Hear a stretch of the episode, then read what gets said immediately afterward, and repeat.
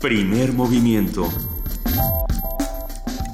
El mundo desde la universidad.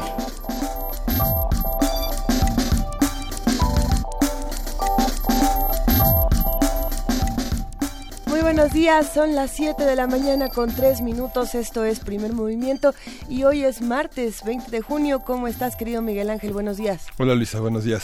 ¿Cómo va todo Miguel Ángel? Va todo, va todo, va todo bien. ¿Qué estás haciendo, jefa de información, Juana Inés de esa? Pues nada, este, meditando. Buenos días, Juana Inés. Desperté con esta bonita meditación, buenos días Luisa Iglesias, sobre algo que hablábamos ayer con José Reveles y con Daniela Arrea sobre los periodistas y su función y sobre todo su relación con el poder. Creo que si algo nos, nos eh, si algo nos trajo a la mente todo el, escándalo que se destapó ayer, que además destapó el New York Times sobre los, espionajes a periodistas, que como puso en, Twitter Alejandro Rosas, no es ninguna novedad, em, es esta idea de la, la dificilísima relación que tienen los periodistas con el poder, o sea, en un régimen que funciona, en un régimen ideal, pues el, el periodismo estorba al poder, pero el poder lo cuida, porque se entiende como necesario, como un contrapeso necesario, importante, deseable para el poder. Y, y, bueno, pues eso es un régimen deseable y eso es un régimen que funciona bien. Nosotros, cada quien saque sus propias conclusiones sobre un Estado que se, que se gasta el dinero de los contribuyentes para espiar a quienes lo critican y a quienes lo persiguen. Si quieren conocer más precisamente de, esta noticia del de, spyware llamado Pegasus, vamos yo creo que a compartir un poco más a lo largo del programa y sobre todo a buscar algunas páginas interesantes. Por ahí pues precisamente eh, New York Times tenía un artículo bastante bueno, también hay muchos artículos en el Huffington Post que lo que explican es cómo funciona, ¿no? que, que es una cosa bastante alarmante y, y en respuesta a lo que respondieron las autoridades mexicanas es un software, es un spyware que se vende únicamente a gobiernos. ¿no? Entonces, yo creo que eso es algo importante de, señalar, no es algo que se consigue así como el de pague usted 30 bitcoins o cuánto era para que le O en la plaza de la computación, ¿no? Donde conseguía la gente todo. No es algo que se pueda conseguir de manera tan sencilla, es un, es un software que se realiza, se hace, si no me equivoco, en, en Israel. Ahorita lo, lo revisamos bien, pero pues no, no, no, no funciona así. Ahora bien, si, si alguien se lo quitó al gobierno.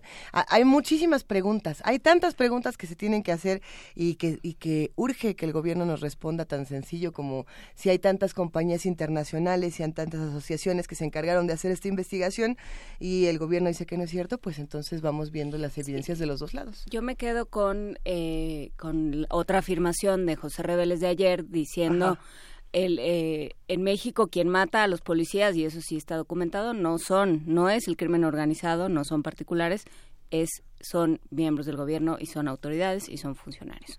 Entonces, bueno, pues, pues insisto, cada quien saque sus conclusiones y vamos viendo que, que, nos aclaran, porque lo de ayer no aclaró nada. Ahora que eh, justamente lo que hace Pegasus es que transforma tu teléfono en una cámara, ¿no? Por así decirle, transforma tu, tu, parte, digamos, para hablar en un micrófono. Entonces, ¿qué se grabaría? Con, un teléfono así, que es lo que estaríamos viendo, algunos lo llamarían películas perdidas. Es, mi, es mi manera de llegar al siguiente tema. Es tu manera de empezar, de empezar el teaser, adelante. Porque tenemos, tenemos un tema muy interesante para arrancar este programa. De, en realidad, eh, Octavio Serra además nos lo contará mejor, querido Miguel Ángel. Sí, Octavio Serra va a participar de, comentando en, en este martes de mitos, eh, las películas perdidas, en realidad están perdidas. ¿Qué se, ¿Qué se considera una película perdida, parcialmente perdida? Eh, ¿Cuál es el panorama en México y en Latinoamérica? De ¿Cómo sabemos? Pues son, son, eh, existieron algún día, son leyendas urbanas, son mitos. Todo el mundo te dice, es que ya está la escena de la película perdida de Hitchcock que se hizo en el año tal, o de Ed Wood, o de algunos de estos directores pues, emblemáticos. con razón estaba perdida. A lo mejor pues se pierde, o luego la ven tres veces y dicen, ah, no, es que no era del director, sino que esta La película de la primera boda de quien se ha casado ocho veces. Hijo, bueno, ¿eh? ah, la recuperaremos todas con Octavio Serra, que además es un gran autor y, creador radiofónico, o sea que va a estar muy buena esta conversación, pero tenemos mucho más, Miguel Ángel. Sí, Pablo Romo en eh, Transformación Positiva de Conflictos, como todos los martes, comentará hoy la, el tema de la consulta a los pueblos indios, cómo, cómo participan de las consultas gubernamentales, sociales, esta, este sector de la población, estas etnias que tienen sus propias eh, formas de comunicación y de participación. Y si no me equivoco, esta es la segunda parte de esta conversación. Eh, vamos a tener también nuestro martes de Lorenzo Meyer, martes de Meyer. Hablaremos con este investigador y profesor universitario cuyo interés se ha centrado en la historia política mexicana del siglo XX, la actualidad. ¿Y, de qué será que nos va a hablar esta mañana? Hay, hay tantas... este hay tantos temas, vamos a ver por dónde le quiere entrar nuestro querido amigo Lorenzo Meyer. La OEA, sus funciones y disfunciones, eh, va, a estar a cargo del doctor Eduardo Bueno León. La OEA, que es un organismo eh, muy importante, mediador, eh, todo el mundo habla de la OEA, pero no sabemos todos exactamente qué es, quiénes participan, quiénes la integran y quiénes han decidido desde hace muchos años estar fuera de ella. Porque por lo pronto sí sabemos que, que hubo ayer un gran problema con con la canciller, con, Venezuela. Con Venezuela. Con Delcy Rodríguez, si no me equivoco. Fue, eh, para ella fue una falta de respeto lo que ocurrió con la Cancillería mexicana, y esto hablando de Luis Videgaray. y Almagro que negó la, la discusión de Venezuela por falta de elementos que puedan permitir su, su inclusión en esta discusión. Todo un pues, tema, todo un tema, Miguel Ángel. Pero bueno, ya nos lo contará mejor Eduardo Bueno León. Hoy la poesía necesaria te toca a ti, Miguel Ángel. Me toca a mí. Ya, ya, lista. Listo. Listo. esa antología este, poética. 18 poetas este, en, en, la tablita, a ver cuál se queda. Poesía venezolana, quizá. poesía, a ver, ahorita le vamos buscando. Poesía cinematográfica. Eso también estaría bonito. Vamos viendo. Tenemos también una mesa por acá. Sí, vamos a ver, ¿en manos de quién ponemos la educación? ¿Quiénes son los encargados de educar? ¿Cómo participan eh, los padres de familia? ¿Qué significa la familia como educador? Son distintas visiones y distintas corrientes que forman parte de la concepción de la educación que tenemos en, en, el siglo XX y en el XXI. Eh, conversaremos con Manuel Gilanton, quien es investigador del Centro de Estudios Sociológicos del Colegio de México y es un especialista en sociología de la educación vamos a comentar con él sobre este, sobre este tema. Pues quédense con nosotros. Es martes y es martes de Gastón García Marinosi, es la curaduría musical que nos ofrece este periodista y escritor. ¿Cómo estás, querido Gastón? Hola, muy buenos días. Muy bien, ¿y ustedes? Muy bien, aquí listos para escucharte. Ahora, ¿qué, ¿qué, te traes entre manos, querido Gastón? Hoy, traje para celebrar a uno de los más grandes compositores de Brasil, poeta, escritor, novelista, un músico enorme, Francisco Buarque de Holanda, conocido como Chico Buarque que nació hace 73 años, un 19 de junio, que fue ayer, ayer fue su, su cumpleaños, y que desde hace varias décadas es una de las insignias de la, de la música brasilera, ¿no? Entonces quería compartir hoy algunas canciones de él, de este personaje tan tan relevante para la música, un hijo de una familia de intelectuales y artistas, su papá era un, es un famoso historiador de, de Brasil, sorprendió muy pronto con sus composiciones muy muy joven a la sombra por supuesto del gran paraguas que es Tom Jobim en la década del 60 ahí fue cuando grabó sus sus primeras canciones y desde entonces todas sus canciones tienen esa mezcla de intimidad amorosa, sensibilidad y reivindicación social, ¿no? Una reivindicación social que le costó en su momento con la dictadura eh, eh, el exilio, aunque durante mucho tiempo sus canciones que eran un tanto crípticas habían pasado la, censura, pero sucedió que hubo una canción que se llama A pesar de Bosé, que vamos a escuchar en un rato, que se convirtió en uno de los grandes himnos. La, censura la dejó pasar, pero sin embargo eh, parecía que no la entendían, porque esto tenían también los militares, no eran las luces de la inteligencia, entonces había muchos casos que artistas podían pasar la, la censura en, en varios países. Pero bueno, el chico fue uno de esos con esta canción. Pero esta canción se convirtió en un éxito, en un himno enorme. Y dijeron, ah, aquí hay algo, ¿no? Entonces tuvieron que echar a, Chico Buarque de Brasil y se exilió en Italia. Pero bueno, regresó, siguió componiendo y cantando canciones memorables, hizo óperas, música para cine, danza, teatro, escribió también novelas, sigue escribiendo novelas. La última es Mi hermano alemán, que está en México, creo que está en, eh, sí, está en Random House. La recomiendo muchísimo, es una, una gran novela con un tinte autobiográfico.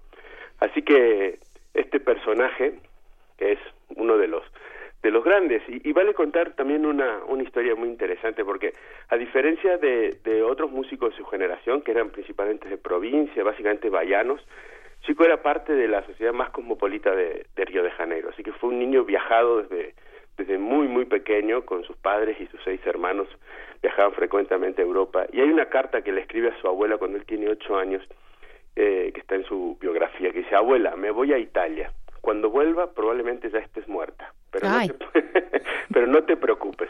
Voy a ser cantor de radio y si sintonizas la radio del cielo me vas a escuchar. Como vemos la tenía muy, muy claro desde, desde el principio. En los 60 Brasil ve surgir a personajes como Chico Buarque, pero también ve surgir el tropicalismo, que es el de Caetano Veloso, Gilberto Gil y todos estos, ¿no? Estos son los que tenían en realidad la obligación de, de la rebeldía. Chico no, siempre fue mucho más sofisticado, por así decir. Así que durante un tiempo hubo una, una polémica sobre quiénes eran los que debían renovar la música brasilera. La disputa duró muy poco, la verdad. Y siempre a la par de Brasil estaban las dos ciudades que miraba cada uno. Los tropicalistas veían la vanguardia en Nueva York y Chico pasaba sus tiempos en París, así que tenía como otra visión del mundo, ¿no? Pero Caetano, que, que si bien no abonó a la polémica, dejó que sucediera durante un tiempito, eh, luego se pasa la vida reivindicando a, a Buarque, dice, fue en todas las oportunidades el más elegante, discreto y generoso de todos nuestros colegas.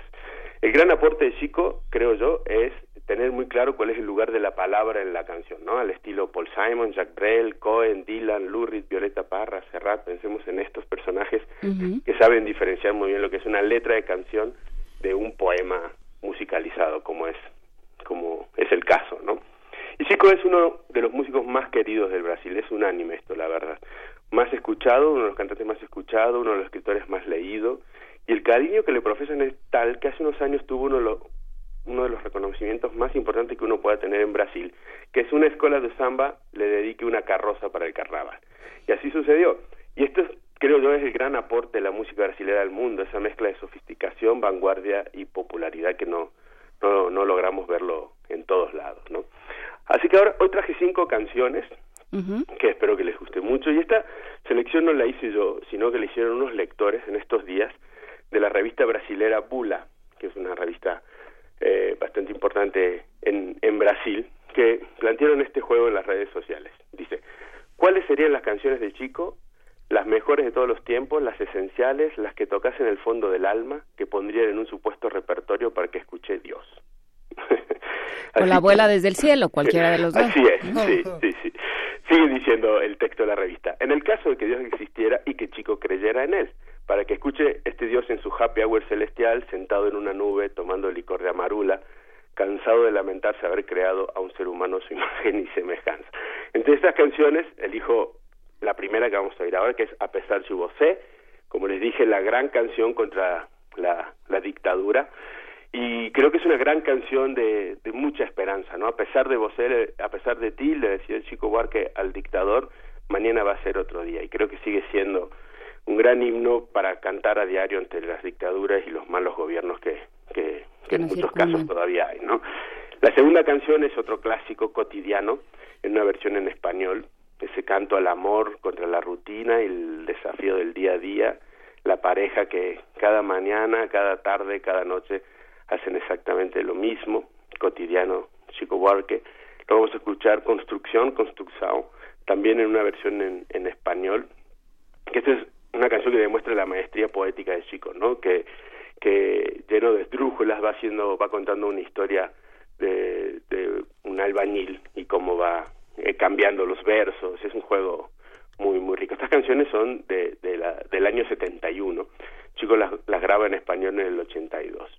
Luego, Olios Nus Olios, Ojos en los Ojos, en una versión de María Betania, que fue como una gran socia de, de Chico Buarque durante mucho tiempo, cantó muchísimas canciones, giraron juntos por el mundo muchísimos años y Chico le escribía las, las canciones a, a María Betania, es una gran canción de, de amor, de ruptura, que vale la pena disfrutar en esta mañana. Y para cerrar, O que será, tal vez su canción más, más famosa, en español, cantada en tantísimos idiomas, en una versión muy, muy bonita con la cubana Omara Portuondo. Lo grabaron el disco de, de la cubana que se llamó Gracias en el 2008 y aquí cantan en español y portugués o que será que, que es uno de los himnos más bonitos no de la, de la canción popular.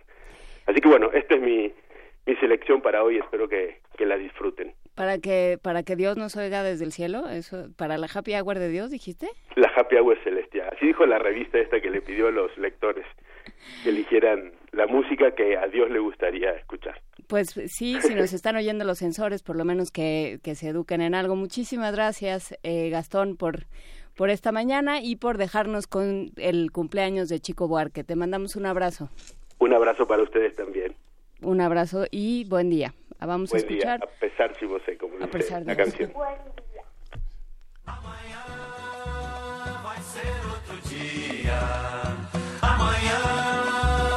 Vai ser outro dia. Hoje você é quem manda, falou, tá falado, não tem discussão, não. A minha gente hoje anda falando de lado e olhando pro chão. Viu você que inventou esse estado, inventou de inventar toda a escuridão. Você que inventou o pecado, esqueceu-se de inventar o perdão. Apesar de você, amanhã há de ser outro dia. Eu pergunto a você onde vai se esconder da enorme euforia. Como vai proibir galo insistir em cantar? Água nova brotando e a gente se amando sem parar. Quando chegar o momento, esse meu sofrimento, vou cobrar com juros, juro. Todo esse amor reprimido, esse grito contido, este samba no escuro. Você que inventou a tristeza, ora tem a fineza de desinventar. Você vai pagar e é dobrado cada lágrima rolada nesse meu penar.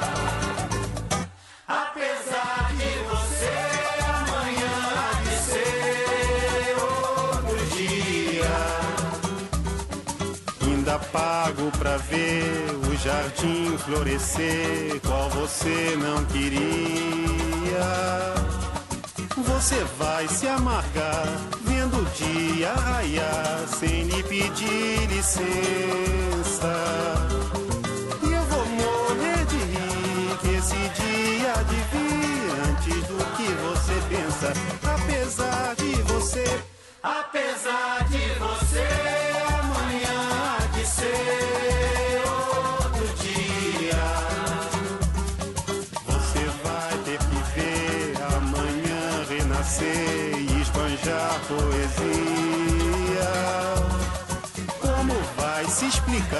vendo o céu clarear? De repente, impunemente, como vai abafar nosso coro a cantar na sua frente? Apesar de você, apesar de você, amanhã há de ser Você vai se dar mal, etc e tal. Laraiá, laraiá,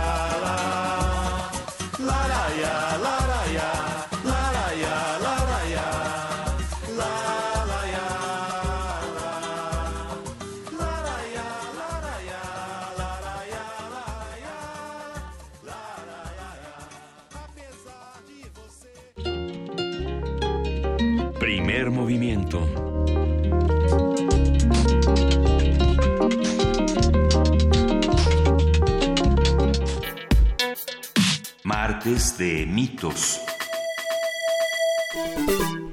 Esta mañana vamos a conversar sobre los mitos y realidades en torno a lo que se ha perdido en la historia del cine.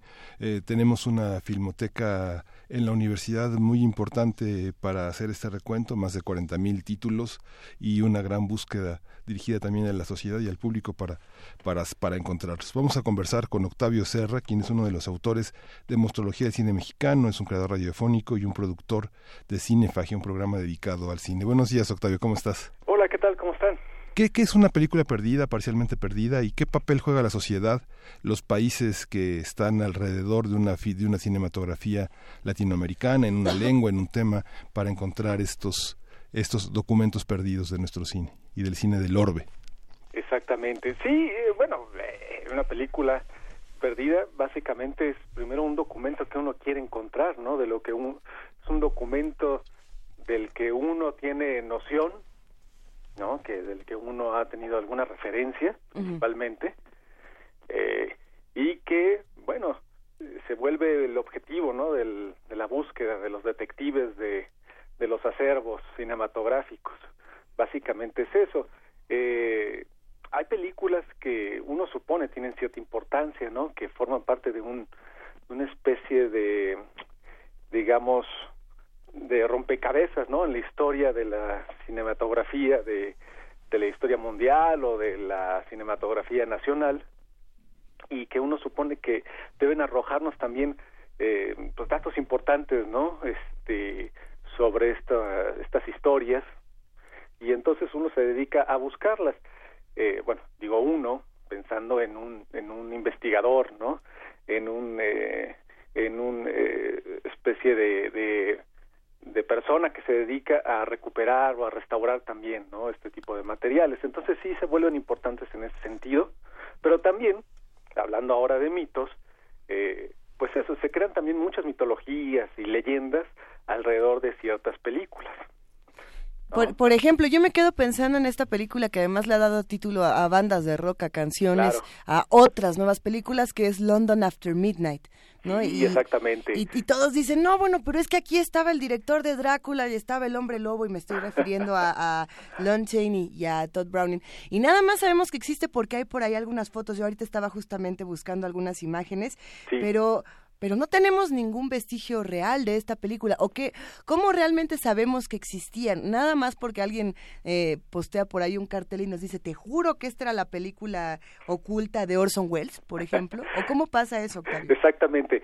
Eh, bueno, en el caso de, de London After Midnight es, es- se hace todo un, un- digamos una leyenda, una leyenda negra de la película que va fascinando la, la- eh, las mentes, ¿no? De distintas generaciones a partir justamente de, bueno, de que conecta a leyendas del cine, ¿no? Y a una historia, una de las primeras historias que integra vampiros, ¿no? Como protagonistas Sí.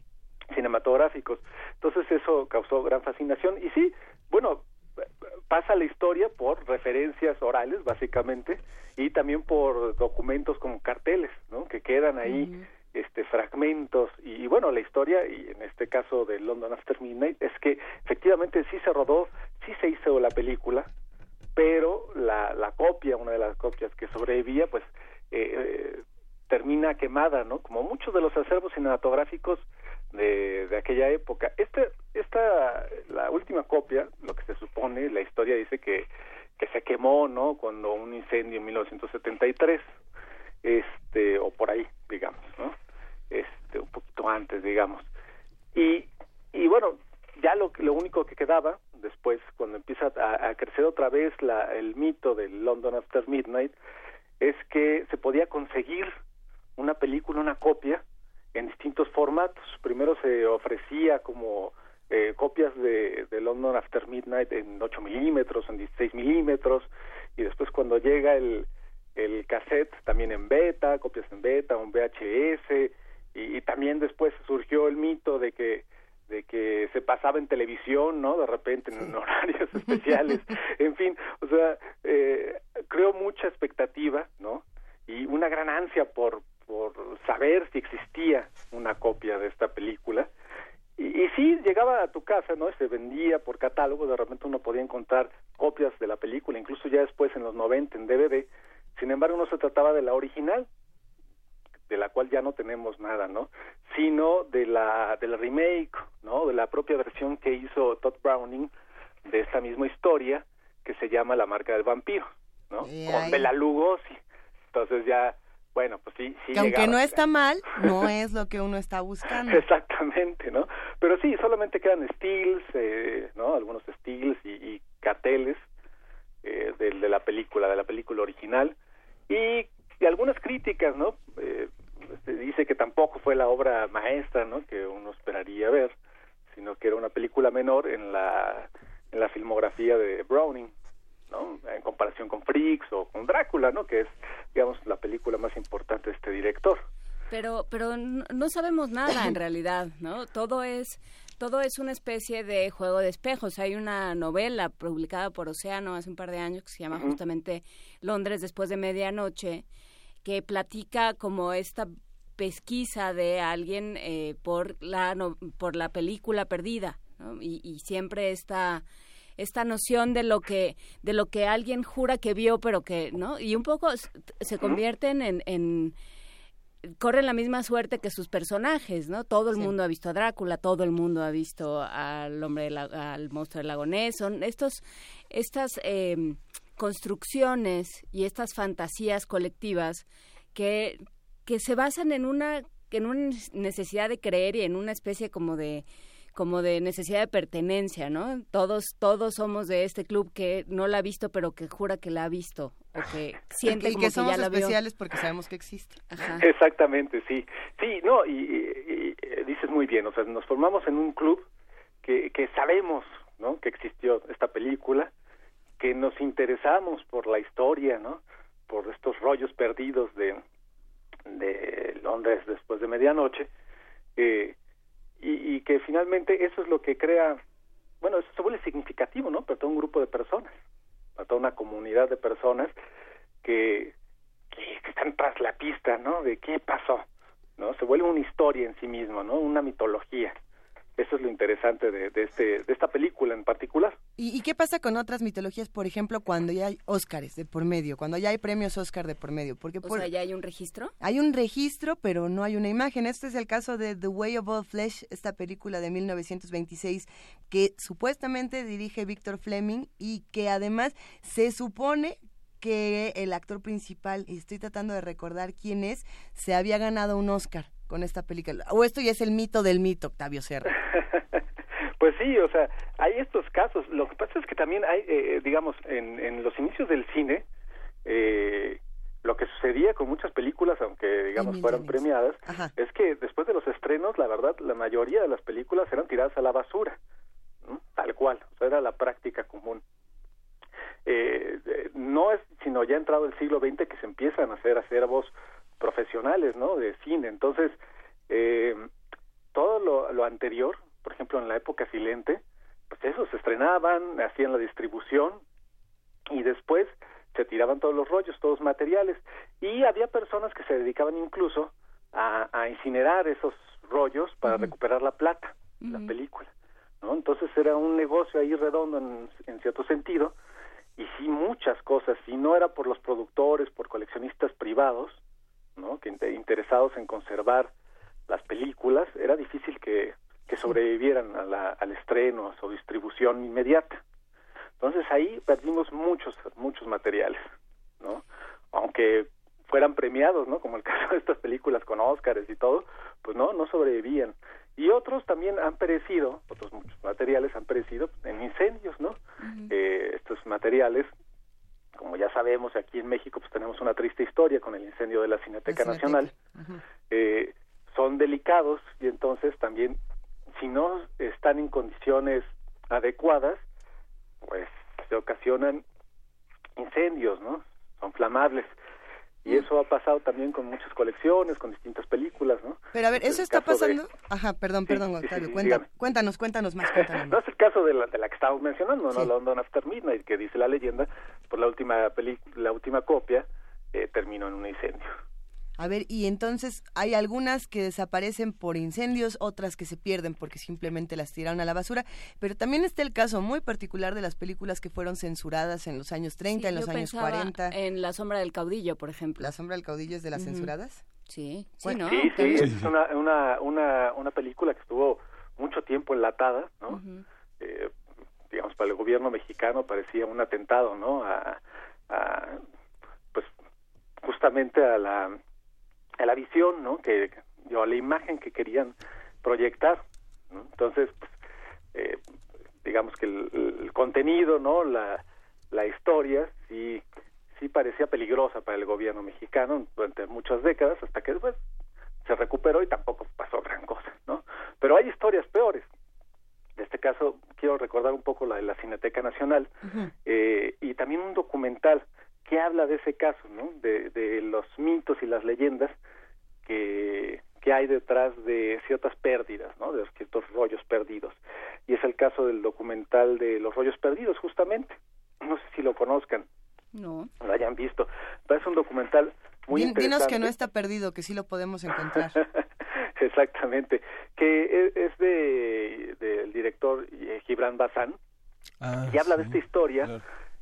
Este este mito que se que empezó a circular después del, del incendio de la Cineteca de que el gobierno de México había provocado la- el incendio de la Cineteca, es decir, había hecho ahí un acto de sabotaje para quemar unos rollos que supuestamente eh, contenían imágenes o un registro de la matanza de Tlatelolco, el 2 de octubre de 1968.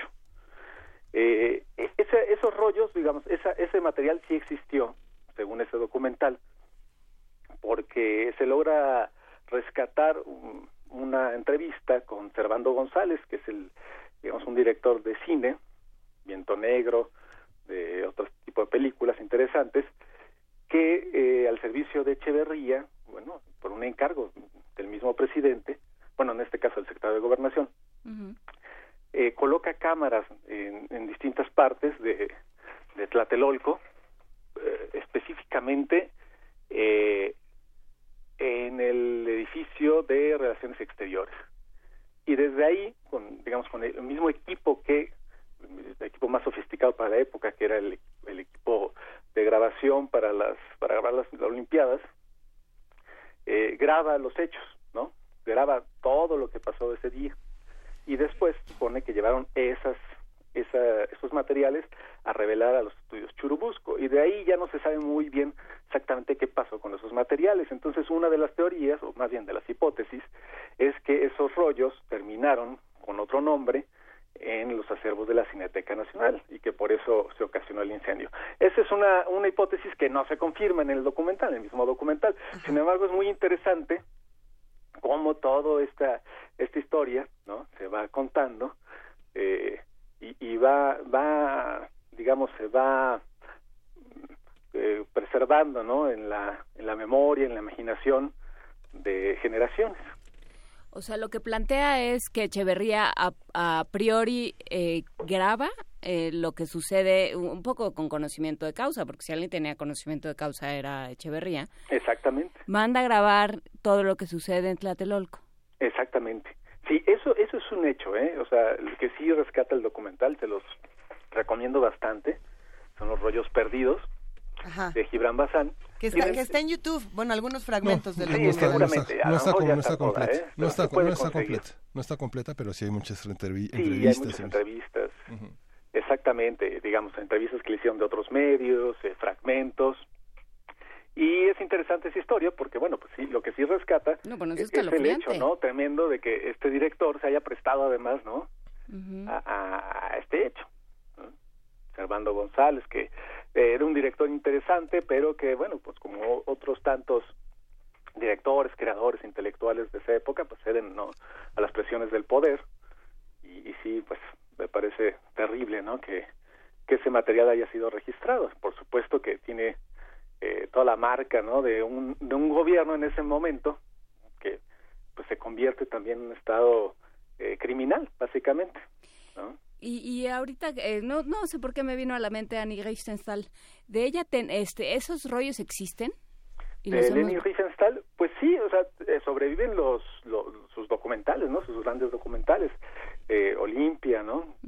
Y, y el, ay, se me olvidó el otro título, este, pero sí, sí sobreviven, ¿eh? este, y son resguardados. O sea, digamos lo que lo que pasó con ella es que ahí lo que se perdió, más bien se le prohibió, es grabar, ¿no? Este, ejercer su profesión cinematográfica pues, casi durante toda su vida. Digamos que ya eh, ese ese veto había terminado cuando ella ya era, pues, anciana, ¿no? A los 80 años. Básicamente, sí, exactamente. Sí, fue un caso particular, pero de estas películas que se vuelven, eh, digamos que hay mitos alrededor de las películas, también recuerdo otro caso muy interesante, que fue el de Guinea Pig, por ejemplo, ¿no? No sé si conozcan Sí. ese caso. Es un, un- una película japonesa que, que inaugura de alguna forma lo que después se llamó, un- lo que se le conoció un subgénero como gore porn, ¿no? El gore porno. Eh, Ya, ya abriste la compuerta, ahorita vamos a hablar más de eso. Yo no lo iba a hacer, ya que lo dijiste tú está bien. Exactamente. No, es interesante porque eh, se supuso, digamos, por un error, básicamente por una coincidencia ahí, este, en, en, digamos, que un tipo famoso como Charlie Sheen había descubierto la película y después la, la, la, la, este, la intercepta el FBI. Se supuso que era un material snuff, originalmente snuff, es decir, que registraba el asesinato de una mujer realmente, ¿no? Eh, pero no, formaba parte de un- una serie de películas que así se llamó, ¿no? La Guinea Pig, y que realmente lo que hacía era eso, una, una representación muy realista, ¿no? Eh, de un asesinato, ¿no? De un asesinato a sangre fría, así, con, con todo lujo de detalle de- en la crueldad, con lo que, con lo que están registrando. Y entonces se hizo el mito de que era una película snuff verdaderamente, que era la primera película snuff, bueno, que y que confirmaba, ¿no? Todas las hipótesis de que había eh, ese tipo de películas circulando en el mercado internacional. Entonces, eh, bueno, se hizo un gran escándalo, incluso llamaron al director, ¿no? Las autoridades japonesas, cuando cuando las autoridades norteamericanas pues advirtieron sobre el caso para saber si eh, en realidad habían asesinado o no a la a la mujer que salía, ¿no? En la película. En estas cintas, más que una película, son cintas, ¿no? Sí. Eh, por la, la verdad es que no hay una historia como tal. Es un, una especie, un derivado de este género del, del mundo, ¿no? Pensemos en Holocausto Caníbal, en ese tipo de películas. Sí, bueno, Holocausto Caníbal precisamente revive como esta búsqueda del snuff, ¿no? Sí, exactamente, exactamente. Igual que 8 milímetros, igual que Eh, claro, muchas ¿no? otras. Entonces, este, bueno, pues hizo todo un, un lío. Tuvieron que, que ir a testificar ahí los actores, la actriz, ¿no? Que había salido. Pero es un tipo de películas, pues muy enfermas, la verdad. Pero tuvieron que ir como al IMSS a la prueba de vida. sí, exactamente, tuvieron que ir, ¿no? Por ejemplo, ¿qué va de cuando estábamos nosotros viendo Guinea Pig o los que la vieron? No importa si uno eh, le gusta o no le gusta estas cosas.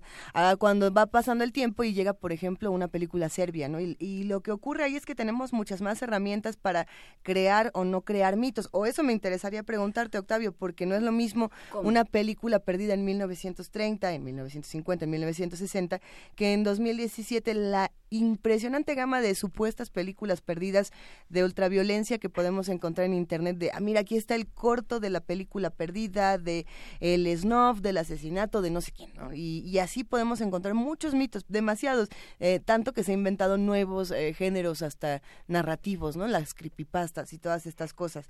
Eh, ¿Nos gusta inventar películas que nunca existieron o historias que nunca existieron?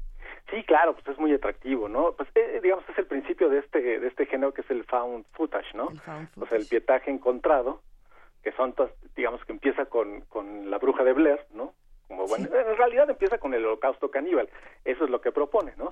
Eh, que se encuentra una película que están grabando unos antropólogos, unos investigadores que son devorados por una, por una tribu de caníbales, ¿no?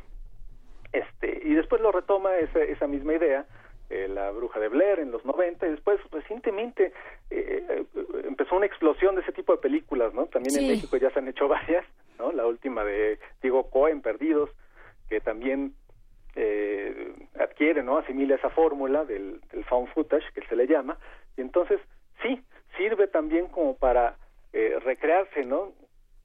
Sobre esta idea de películas perdidas que de repente uno encuentra y, y develan significados así, este, trascendentes, ¿no?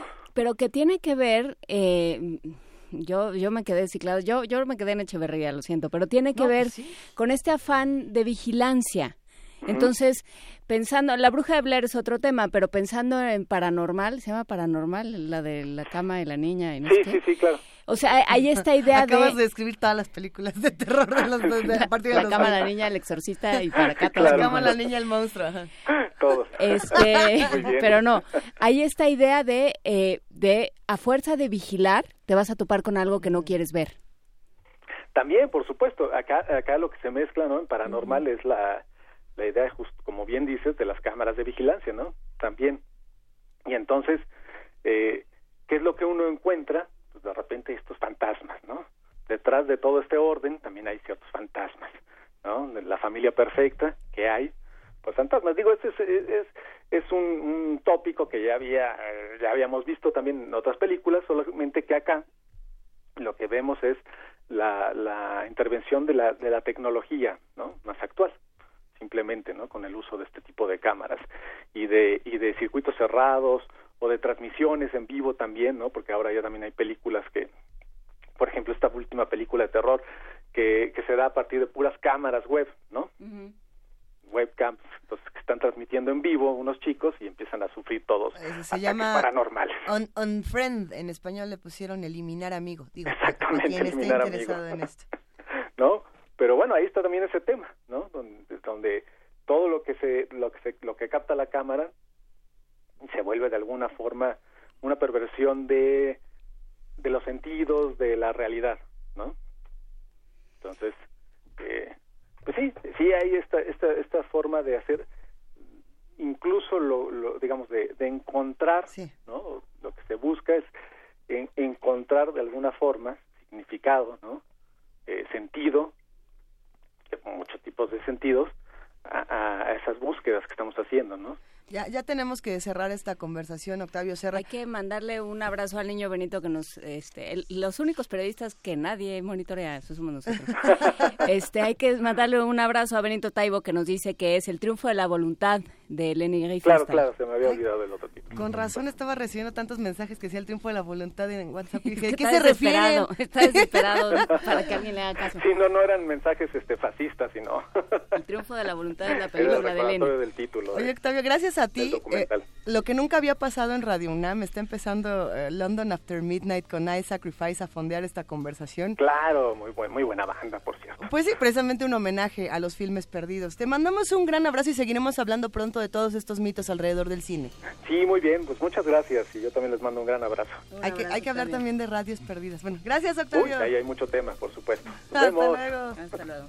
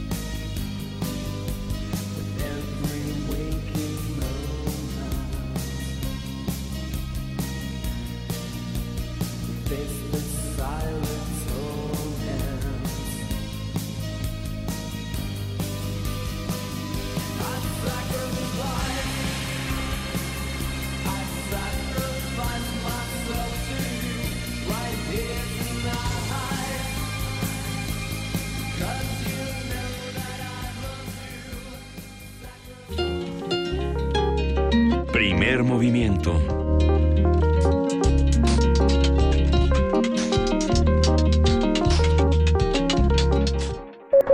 Transformación de conflictos. Ya son las 7:47 de la mañana y Pablo Romo ya está con nosotros. Él es profesor de transformación positiva de conflictos en la especialidad de negociación y gestión de conflictos políticos y sociales de la Facultad de Ciencias Políticas y Sociales de la UNAM. Vamos a hablar hoy, Pablo, buenos días, de los pueblos indios, la segunda parte de lo que significa consultar, mediar, transformar de una manera positiva los conflictos alrededor de estas comunidades. ¿Qué tal? ¿Cómo estás, Miguel? Buenos días. Buenos días a ti y al auditorio. Gracias, Pablo. Este, sí, en efecto, mira, hace ocho días estábamos justamente hablando de la necesidad de la consulta libre, previa, este, suficientemente eh, e informada, De buena fe. de buena fe, todas estas características que establece tanto la OIT en su este en su declaración de trabajo la 169 como la Declaración Universal de los Pueblos Indios y el día de hoy me gustaría añadir a lo que estábamos comentando hace ocho días que nos quedábamos pendientes con algo muy interesante que ha pasado un poco desapercibido eh, por obvias razones en nuestro país. Una- un documento un documento que emite el Naciones Unidas este en el Consejo de Derechos Humanos en la última sesión la 35 que está ahí todavía llevándose a cabo en estas tres semanas de junio en donde es un informe del grupo de trabajo sobre la cuestión de los derechos humanos y las empresas transnacionales y otras empresas acerca de su misión en México. Yo creo que muy pocos habíamos oído sobre esta sobre esta em, informe, es un informe que se presenta a la Comisión de Derechos Humanos y habla muy claramente sobre la necesidad de un, eh, una serie de cambios que tiene que establecerse. Tanto eh, las tres partes te- habla de tres componentes tanto eh, las responsabilidades del gobierno como de las empresas que esto es muy novedoso y de la sociedad civil para poder seguir monitoreando las violaciones a los derechos humanos que cometen las empresas. Las eh, eh, el auditorio va a decir bueno cómo este, las empresas también eh, violan derechos humanos y esto es muy interesante en los últimos años ha venido discutiéndose en Naciones Unidas eh, y si también las los particulares por- porque podemos decir que es un particular este las los particulares violan derechos humanos Sí, porque la, la, el, digamos, la definición de derechos humanos era que, que solo un, el Estado lo podía hacer, solo una, entidad gubernamental. Exactamente, e- en efecto. Digamos, el- el- la, la aproximación tradicional había sido siempre que son las autoridades quienes violan derechos humanos y los particulares cometen delitos. ¿no? Así y entonces así se definía. En este grupo de trabajo se ha llegado a la conclusión desde hace ya pocos años, no muchos, ciertamente, en la este el reconocimiento de que juegan un papel tan importante y a veces tan preponderante ante las autoridades locales que se convierten de algún modo en autoridades. Vemos, por ejemplo, el caso de Pemex en eh, Salina Cruz, ¿no? Cómo diri- eh, dirime conflictos, genera conflictos, este, otorga eh, trabajo para la mitad de la población, eh, en fin, lo que estamos viendo en estos últimos días. Por ejemplo, no es una empresa, una mega empresa, en un pequeño espacio en donde realmente juega un papel como de autoridad y así lo reconoce el grupo de trabajo. Y entonces, este documento que recomiendo al auditorio conocer absolutamente, acaba de salir hace unos días, este habla justamente de, em, su visita que hicieron en México, que también pasa bastante desapercibida por obvias razones, y que em, eh, señala claramente a empresas y, y, y con, em, que están violando derechos humanos en México. Particularmente se refiere a eh, Cemex, el Grupo México, Goldcorp, la Comisión Federal de Electricidad, Pemex, el Grupo Bimbo, Eólica del Sur, entre otras, ¿no? Ahí hay varias que está señalando en este documento Pero tienes de todo, tienes paraestatales, tienes privadas, tienes mineras, tienes este de transformación, qué bonito es este, es muy aunque, aunque mezclado. se comportan las, las, las paraestatales como empresas privadas, ¿no? Ya después de al- hace algunos años, digamos, se comportan así y responden poco eh, y son poco transparentes al estilo de las empresas, ¿no?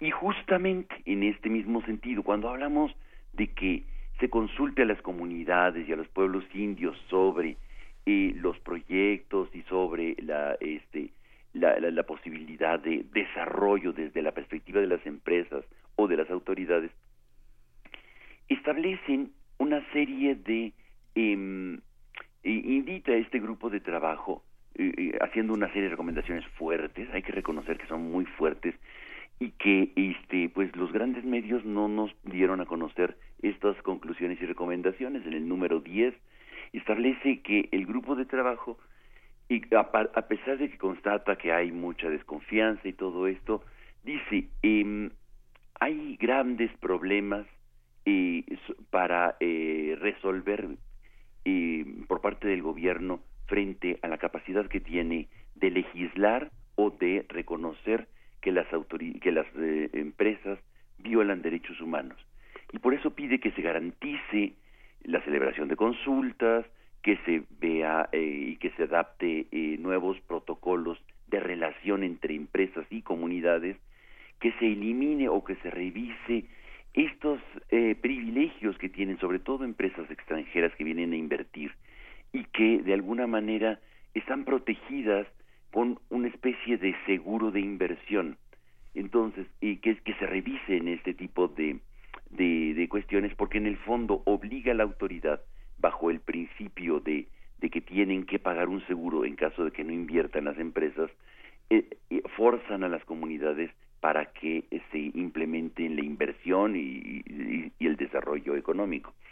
Entonces, creo, este, eh, María Luisa,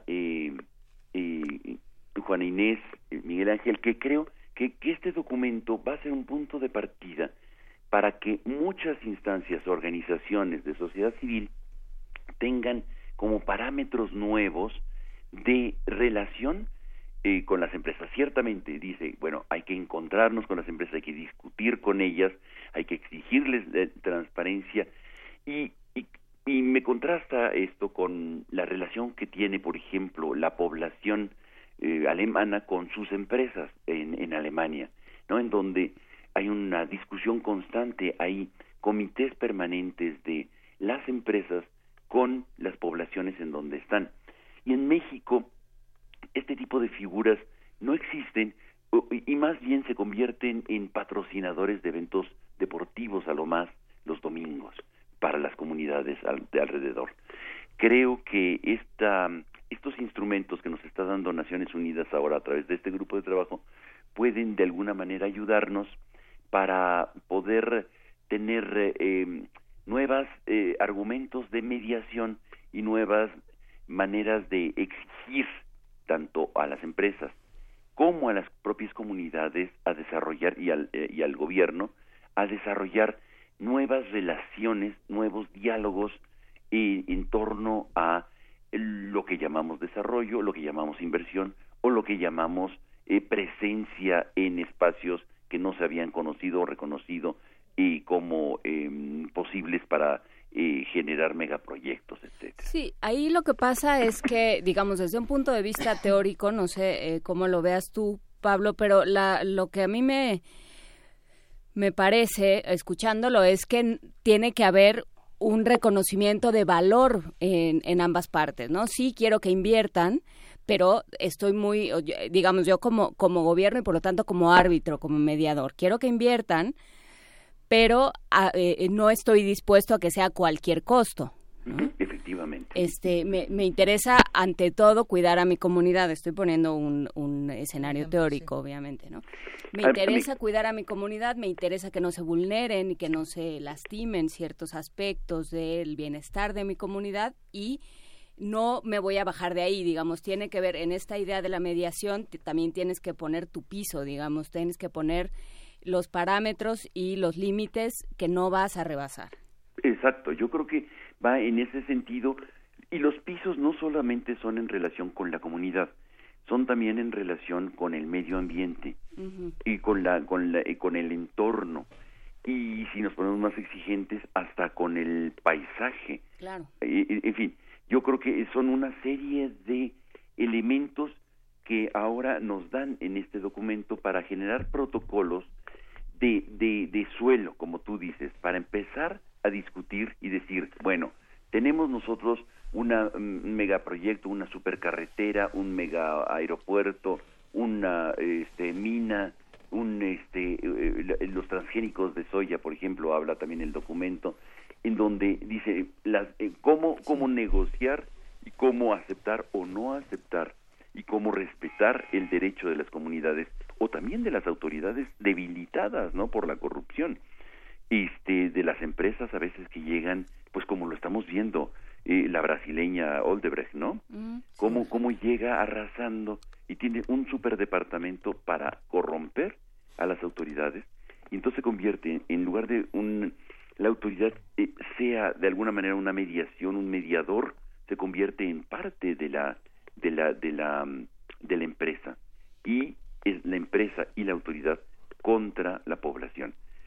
Creo que esto no, no- nos está dejando un un, un nuevo eh, nuevos instrumentos para nuestra agenda tanto de mediación como de construcción de nuevos consensos y creo que este documento va a debe de conocerse un poco más para que este sobre todo en los mundos en donde las empresas están invirtiendo para que también las empresas asuman una responsabilidad mucho más congruente y no solamente se anuncien con su ISO eh, diciendo que son tienen responsabilidad social. Ahí hay, hay hay elementos en los cuales hay que empezar a sentarse a discutir, hay que generar eh, nuevas eh, plataformas de, de, de diálogo y que las empresas tienen un, un nuevo rol en el mundo de los derechos humanos de una manera mucho más este preponderante que a veces que las propias autoridades. Por supuesto, tienen un, un poder mucho más grande y tienen a las autoridades y a los árbitros, digamos, en- pensándolo en estos términos, en la bolsa. Efectivamente. Entonces ya no sirven a quien tendrían que servirle. Eh, te vamos a pedir el, el dato de este estudio de la ONU para ponerlo en nuestras redes. Ya Sí, lo- por supuesto, ahorita te lo te lo mando este en, eh, para que eh, para que lo puedan colocar. Es eh, y para el auditorio también es este uno de los documentos del Consejo de Derechos Humanos del último periodo del 6 al 23 de junio eh, están Venga. sesionando todavía el día de hoy están sesionando en su tema 3 de la agenda que fue justamente la semana pasada y es el informe, lo pueden googlear también, es el informe del grupo de trabajo sobre la cuestión de derechos humanos y las empresas transnacionales y otras empresas acerca de su misión en México. Pablo Romo, muchísimas gracias. Va un abrazo muy grande Que para estén ti. muy bien, muchísimas gracias. Te Saludos a dejamos para que abras la puerta porque puede ser el destino. Uno nunca sabe. Gracias, Pablo. Adelante, Gracias, Pablo. que estés muy Buen bien. día. Chao. Primer movimiento. Hacemos comunidad.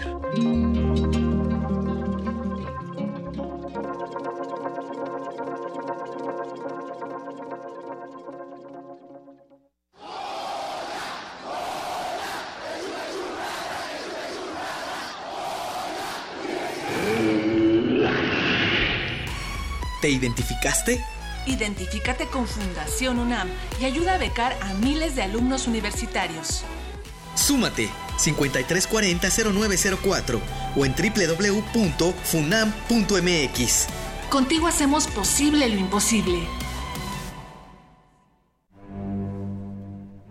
Una orquesta en la cocina Cuarteto de cuerdas en el auto. y un violonchelo solista sentado en el sillón favorito de la sala. Orquesta Filarmónica de la UNAM. Desde la sala Nezahualcóyotl. Escucha los conciertos los domingos al mediodía. Desde la comodidad de tu casa. 96.1 FM. Radio UNAM. Dicen que hablando se entiende la gente. Nosotros creemos que es dialogando, Dialogar para intercambiar ideas. Organizarnos y entender a los demás. comprender qué nos disgusta o qué nos gustaría cambiar. Este es el primer paso. Por eso, participemos en las más de 600 mesas de diálogo que habrá por todo el país. El diálogo es muy importante para el futuro de México. Infórmate en INE.mx y participa. Toma la palabra y hazla valer. Instituto Nacional Electoral, INE. Allá afuera pasan cosas que sentimos fuera de nuestras manos. ¿De qué tenemos que pedir perdón? ¿De no morirnos de hambre? Creemos que solo pertenecen a los políticos. Hemos sido tolerantes hasta exceso de Pero en ese mundo, controlado por una minoría, Los de la mayoría tomamos las decisiones. Esto es un fanzine sobre la agenda pública y tus derechos en ella, a ritmo de cumbia y salvaje pop. pop. El modernísimo. Todo es política. Miércoles, 21 horas. Por el 96.1 de FM, Radio UNAM. Me encanta ponerme en pijama, tomar mi libro favorito y que mi imaginación me lleve a otros mundos. Ven en pijama a cantar y escuchar cuentos con Beto Pijamas. Todos los sábados de junio, Una de la tarde. en la sala Julián Carrillo, entrada libre. Radio UNAM.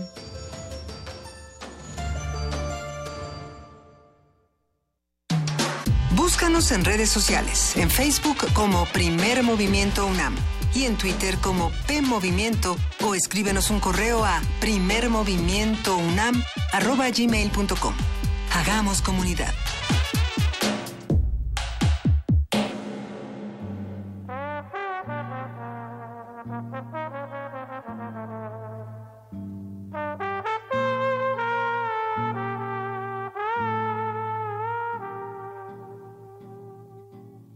Cada día ella siempre hace todo igual, me despierta a las seis antes que el sol, me sonríe con sonrisa puntual y me besa con boca de mentol. Todo el día ella dice te has de cuidar, cosas que dice siempre una mujer. Dice que está esperando mi almorzar y me besa con boca de café. Todo el día yo pienso en poder parar, al mediodía pienso en decir no, luego pienso en la vida y continuar y me callo con boca de arroz.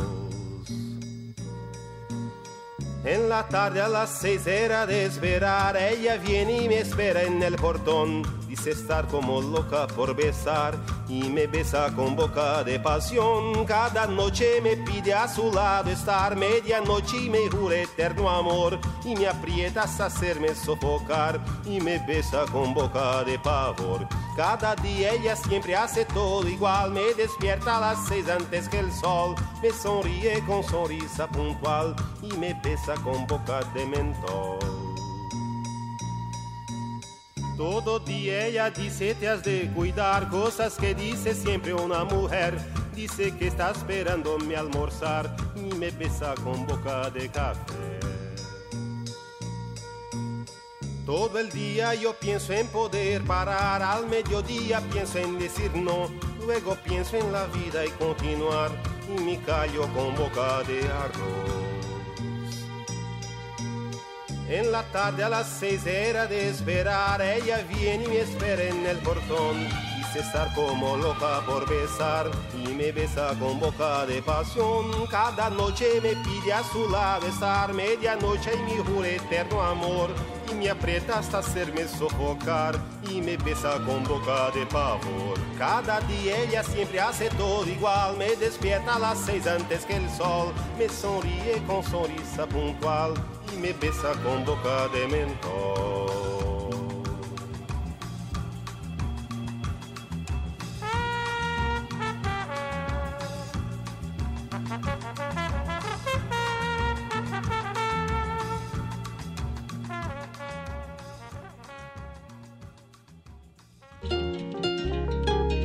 Primer movimiento.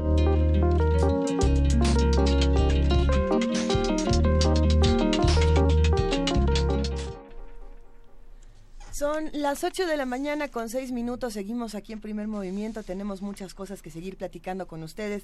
Tenemos invitaciones, tenemos música, por supuesto, que estábamos escuchando y que estábamos disfrutando muchísimo. Los invitamos a que se queden con nosotros porque vamos a estar discutiendo más temas. Justamente esta pregunta de qué es la OEA, para qué sirve, de dónde salió, eh, por qué es tan importante que México sea sede de esta, de esta asamblea en esta ocasión y, y cuánto pleito ha salido de ahí en tan solo un día. Así que los invitamos que se queden con nosotros. Vamos a la nota internacional. Primer movimiento. Hacemos comunidad.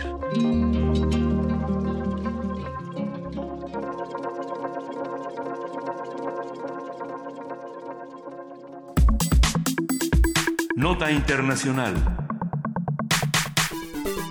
Por primera vez en la historia de México es eh, sede de, la, de una Asamblea General de la Organización de los Estados Americanos, la OEA. Este lunes dio inicio la edición número 47 de la reunión que convocó a 34 países, incluido precisamente Venezuela. Se pretende que en esta cumbre se definan acciones sobre la crisis en Venezuela. Además, también está en la agenda abordar temas como la reactivación del distanciamiento, entre Estados Unidos y Cuba. A partir de las notas más recientes sobre la OEA y la relación con Venezuela, México, Cuba, vamos a hablar sobre esta organización, en qué términos surge y para qué nos sirve hoy. Ya se encuentra en la línea Eduardo Bueno León. Él es investigador del doctorado en estudios latinoamericanos de la UNAM y es analista político de América Latina. ¿Cómo estás, Eduardo? Buenos días.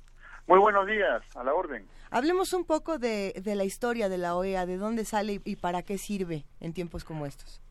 Mira, la Organización de Estados Americanos pues es uno de los eh, de las instituciones que surgen eh, tras la Segunda Guerra Mundial y luego de una etapa que fue la etapa final del gobierno del presidente Roosevelt en los Estados Unidos, donde las relaciones entre América Latina y los Estados Unidos se convirtieron en relaciones muy fluidas, es la época del interamericanismo, se pasó de la etapa esta imperialista, de intervencionismo de los Estados Unidos sobre la región, a una etapa de cooperación, de comprensión y sobre todo de diálogo. Entonces, es, al acabar la Segunda Guerra, pues había que institucionalizar este interamericanismo, este diálogo, esta buena relación, y entonces, pues surge el famoso Pacto de Bogotá y posteriormente la Organización de Estados Americanos como una institución cuyo eh, reglamentos y cuya carta fundacional son luego confirmadas por los gobiernos de toda la región y entonces quedó la OEA como la máxima expresión del interamericanismo en la región institucionalizado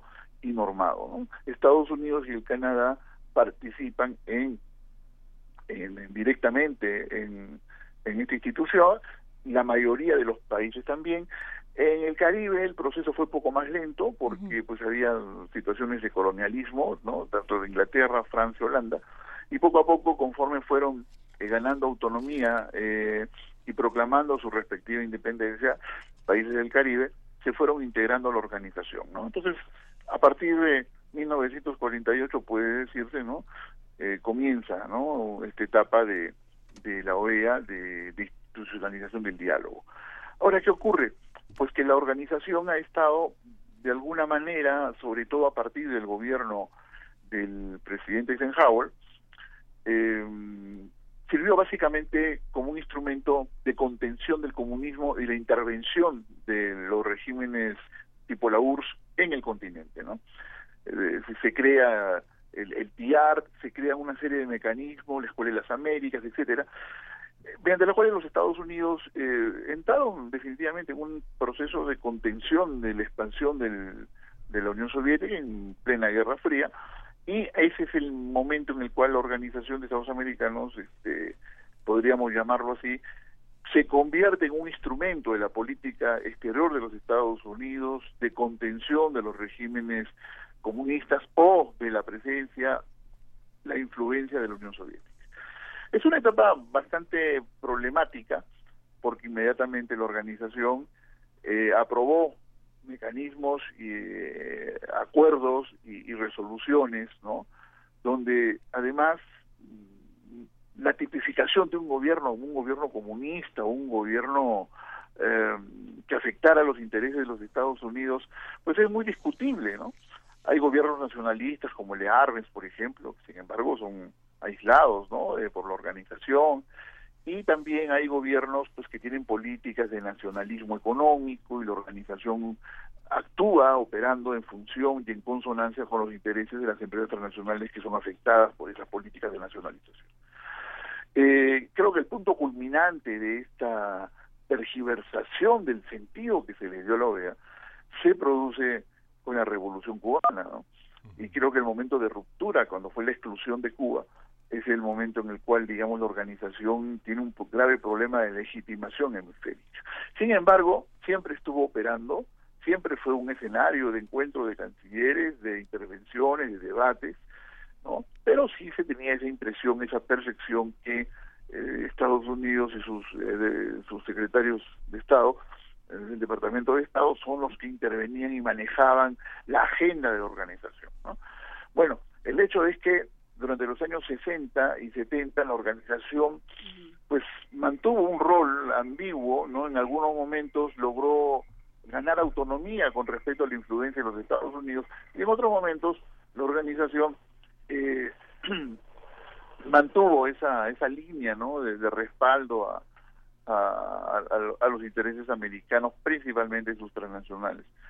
Pero eh, esto esto cambia, ¿no? Esto cambia y a partir de los años 80 la organización eh, logró, digamos, de alguna manera ganar una autonomía más concreta para poder intervenir diplomáticamente en los conflictos regionales, principalmente en los años 80 fue el conflicto centroamericano. Y es ahí donde la organización se convierte en un espacio, en un foro que coadyuva, coadyuva al fortalecimiento de una salida pacífica y negociada a las guerras civiles en Centroamérica, ¿no? Sin embargo, bueno, siempre con la presencia de los Estados Unidos, digamos, que ponían cierta agenda, pero ya hay otros gobiernos de la región que tienen una una visión pues alternativa, ¿no? Que no quieren ya invasiones, no quieren este intervenciones militares ni nada de eso. Y entonces, pues tratan por todos los medios de crear también mecanismos alternativos a la organización. Y, esto es un, un, punto que, un detalle que hay que, hay, que reconocer, ¿no? Eh, la organización desde los años 80 eh, tiene, eh, digamos, este, tiene que convivir con mecanismos de concertación entre países latinoamericanos para intervenir en conflictos. O sea, la organización como tal no es la única y excluyente organización que puede participar en la resolución de conflictos sino que surgen mecanismos, por ejemplo, el, grupo de contadora, ¿no? el grupo de estipulas. Son, son, son, son países de la región, latinoamericanos, liderados por México muchas veces, los cuales integran mecanismos para intervenir eh, en una solución pacífica en Centroamérica, eh, tratando de contener el militarismo del presidente Reagan en la región. Ahí la organización de alguna manera es desplazada. ¿no? La OEA es desplazada porque estos mecanismos son los que activan el diálogo entre los países centroamericanos. Y finalmente, pues se, logra, se logra en buena medida soluciones eh, de diálogo concertadas y pacíficas gracias a estos mecanismos extra OEA que funcionan en los años 80. Ya en los años 90 la organización tiene una, mm, como resultado de esta experiencia, tiene, digamos, un mayor reconocimiento, se aprueba, se orienta la organización básicamente a agendas de desarrollo económico, de intercambio cultural, educativo, etcétera, pero siempre dentro de las izquierdas latinoamericanas por el tema cubano y por esta suerte, estas acusaciones que recibió la OEA en, los 80 de, de, tratar de favorecer los, intereses norteamericanos, ¿no? Siempre en las izquierdas la OEA fue vista con desconfianza, ¿no? Fue vista como un instrumento de, intervención imperialista y todo eso. Pero, dime. Sí, que sería interesante eh, pensar qué es lo que está sucediendo hoy, porque, porque sí, eh, frente a esta, a, esta asamblea de la OEA que se está llevando a cabo en Cancún y frente a la, cantidad de temas que, que diferentes eh, actores de toda América Latina están llevando a la OEA, uno da, da, la impresión de que se tiene un poder enorme o de, o de, que se tiene a la OEA en una en una concepción como de alguien con mucho poder todavía, de un organismo capaz de mover estados y de mover conciencias. Sí, bueno, tienes tu razón en, en, el sentido de que se le está dando a la organización eh, una, un protagonismo y una capacidad de, de resolución de conflictos, pues que en la práctica no tiene, ¿no? Y concretamente en el caso venezolano, estamos observando que la organización eh, se convierte en un campo de batalla entre los Estados miembros, ¿no? Justamente porque interviene en el tema venezolano, básicamente a raíz del, de las decisiones que va tomando el secretario general Luis Almagro, porque los anteriores secretarios generales no no tienen, digamos, este, son más cautos, más prudentes. Podemos podemos dar un poco más de contexto de qué fue lo que pasó eh, en, días anteriores, el día de ayer, por ejemplo, con, con, el tema de Venezuela, Eduardo, para que todos los que nos escuchan estemos eh, juntos en, la misma discusión. Sí, mira, el, el tema es el siguiente, ¿no? La organización, desde hace uno, desde el año más o menos por ahí, por el 2001, 2002, sí. la organización aprueba un instrumento que se llama la Carta Democrática de la OEA. Eh, Entonces, esa Carta Democrática es clave para entender cómo la organización se convierte en un foro de discusión de la calidad democrática en los países, algo que antes no existía. Exacto, sí. No, antes más era cuestiones de, de la Guerra Fría y, y, y, bueno, cierto nacionalismo económico que era respondido. Pero este este mecanismo de la Carta Democrática fue suscrito por todos los países. Ahora, la carta tiene algunos algunos artículos que son muy generales, uh -huh. que pueden ser interpretados de manera distinta por un neoliberal o por un desarrollista. Y tiene algunos artículos que son muy concretos, muy específicos. Entonces, eh, la calidad democrática para la organización pasa uh -huh. por el respeto a las normas de la democracia representativa y pasa por el respeto a la separación de poderes y por el respeto a los plazos electorales. Pues bien, es, es, y además la carta enfatiza que la organización podrá emitir, suspender de la organización a países donde se ha producido una interrupción constitucional. Bueno, esto se aplicó al caso de Honduras en el año 2008, más uh -huh. o menos, con el caso del presidente Zelaya. No se aplicó en el caso paraguayo, tampoco se ha aplicado en el caso brasileño, porque la, las, las eh, ¿cómo, cómo, cómo, le, ¿cómo, le, podemos llamar cómo, o cómo se le denomina? Las misiones que se envían a evaluar qué está ocurriendo llegaron a la conclusión que en el caso paraguayo y en el caso brasileño se había respetado los procedimientos internos internos eh, eh, de los parlamentos de estos dos países.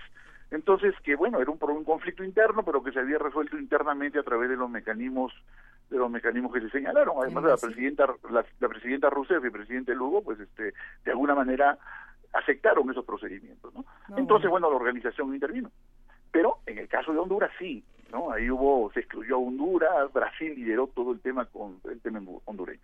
Ahora, ¿qué ocurrió con Venezuela? Bueno, con Venezuela ha ocurrido desde hace un par, desde que llegó el secretario general Luis Almagro, eh, ha ocurrido que el, el, el, el, nuevo secretario general interpretó la situación venezolana como un deterioro de la calidad democrática y como una confrontación interna que estaba provocando además un desastre humanitario. Entonces, okay. interpretó la, lo, los enunciados de la Carta Democrática como aplicables en el conflicto venezolano. Y ahí comenzaron los problemas con el gobierno de Nicolás Maduro, porque entonces la carta lo dice muy claramente, cualquier mecanismo de consulta, de evaluación, de informe o cualquier misión que vaya a un país determinado, porque a propuesta del secretario general o de un país miembro para ver cómo está la situación y la calidad democrática, tiene que contar con el consentimiento del gobierno que está siendo objeto de esa observación. Y entonces pasó que el gobierno de Venezuela jamás autorizó.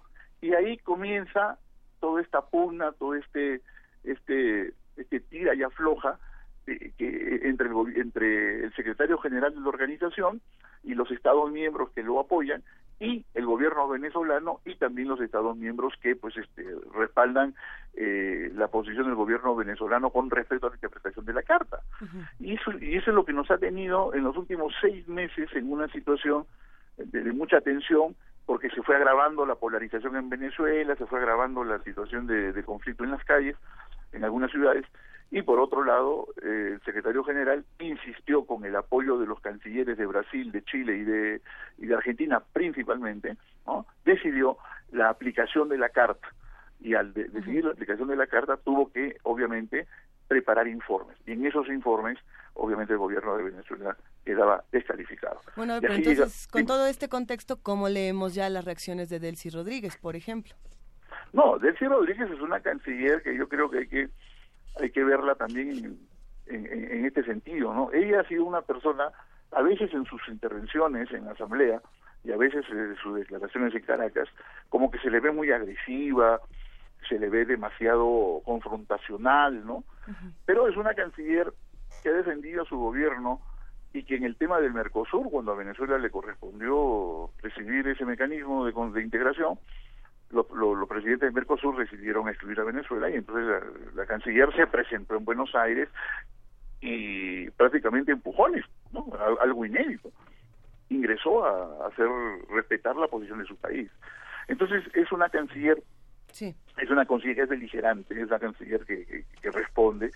Y lo que acaba de hacer ella en la reunión de Cancún ha sido básicamente no aceptar, no aceptar la proposición, no aceptar la proposición que se hizo, se ha retirado antes de la votación inclusive, ¿no? Y bueno, ha sugerido pues el gobierno de Venezuela el retiro de la organiza de Venezuela de la organización. Lo que no está claro es es el retiro de algunos programas de la OEA, como por ejemplo estos mecanismos eh, políticos, o el retiro de Venezuela de toda la organización, lo cual, digamos, es, es un poco más complicado porque es una serie de, de, pasos que hay que seguir, ¿no?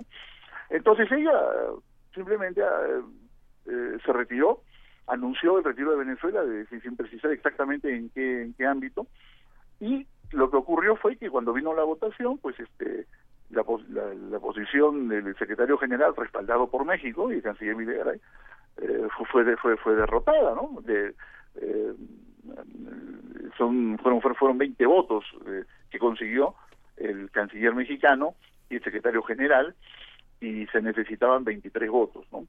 Los demás países que no apoyaron la resolución, pues fueron países que pues, no estaban de acuerdo o que ignoraron completamente la resolución. Nos preguntan cuáles son estos países que, que dijeron ah, que no. Bueno, los países, los países que aprobaron la resolución, pues obviamente son los países de más peso económico en la región, pero no necesariamente el peso económico implica peso político, ¿no? Eso se ha visto en la historia de, de la región y se ha visto además eh, los niveles de representación que se han tenido entre la OEA. Argentina, Brasil, México, Chile, vale decir, eh, gobiernos, gobiernos, países y cuyos gobiernos en estos momentos tienen una línea muy clara de, eh, de políticas neoliberales y una, y una línea muy clara de confrontación con Venezuela. ¿no? Entonces, estos son los países que han liderado ese bloque. Los países que se han opuesto pues son los países que todavía tienen gobiernos de izquierda, pese a que están de, de, retirada, de reflujo, y países caribeños, obviamente, que son beneficiados con los programas que todavía se mantienen, ya ya ya no en la misma con la misma fuerza y con el mismo eh, contenido de hace unos años que se benefician con el programa este de Petrocaribe, ¿no? Que es un mecanismo que Venezuela usa para eh, dar petróleo a los países pequeños que no tienen petróleo a, precios ventajosos. Entonces, claro, esa, esa es la dicotomía en estos momentos. Los países más grandes de la región sí, sí, sí descalifican al gobierno venezolano por el tema democrático, pero los gobiernos de izquierda o los gobiernos que se benefician, se benefician con Petrocaribe en el Caribe han decidido que no, Que, que, se respete, que se siga manteniendo, digamos, sí, una, una discusión, que se, que se, que se refuercen los mecanismos externos de la intervención del Vaticano, de los expresidentes, de la UNASUR, pero, este, ¿cómo se llama? No, no una intervención de la organización como tal. Porque aquí hay una cuestión también de fondo, ¿no?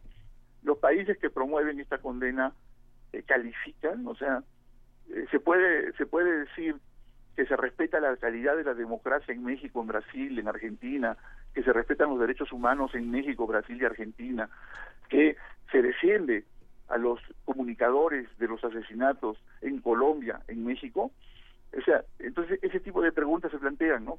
Dicen, no, si, si, si, si tuviésemos que aplicar la Carta Democrática, tendríamos que aplicársela a siete u ocho países de gran peso económico. ¿Por qué solamente con Venezuela? Entonces, ese, ese es el núcleo, eh, el, argumento que, que, esbozan aquellos que se han opuesto a la moción que presentó el canciller Videgaray.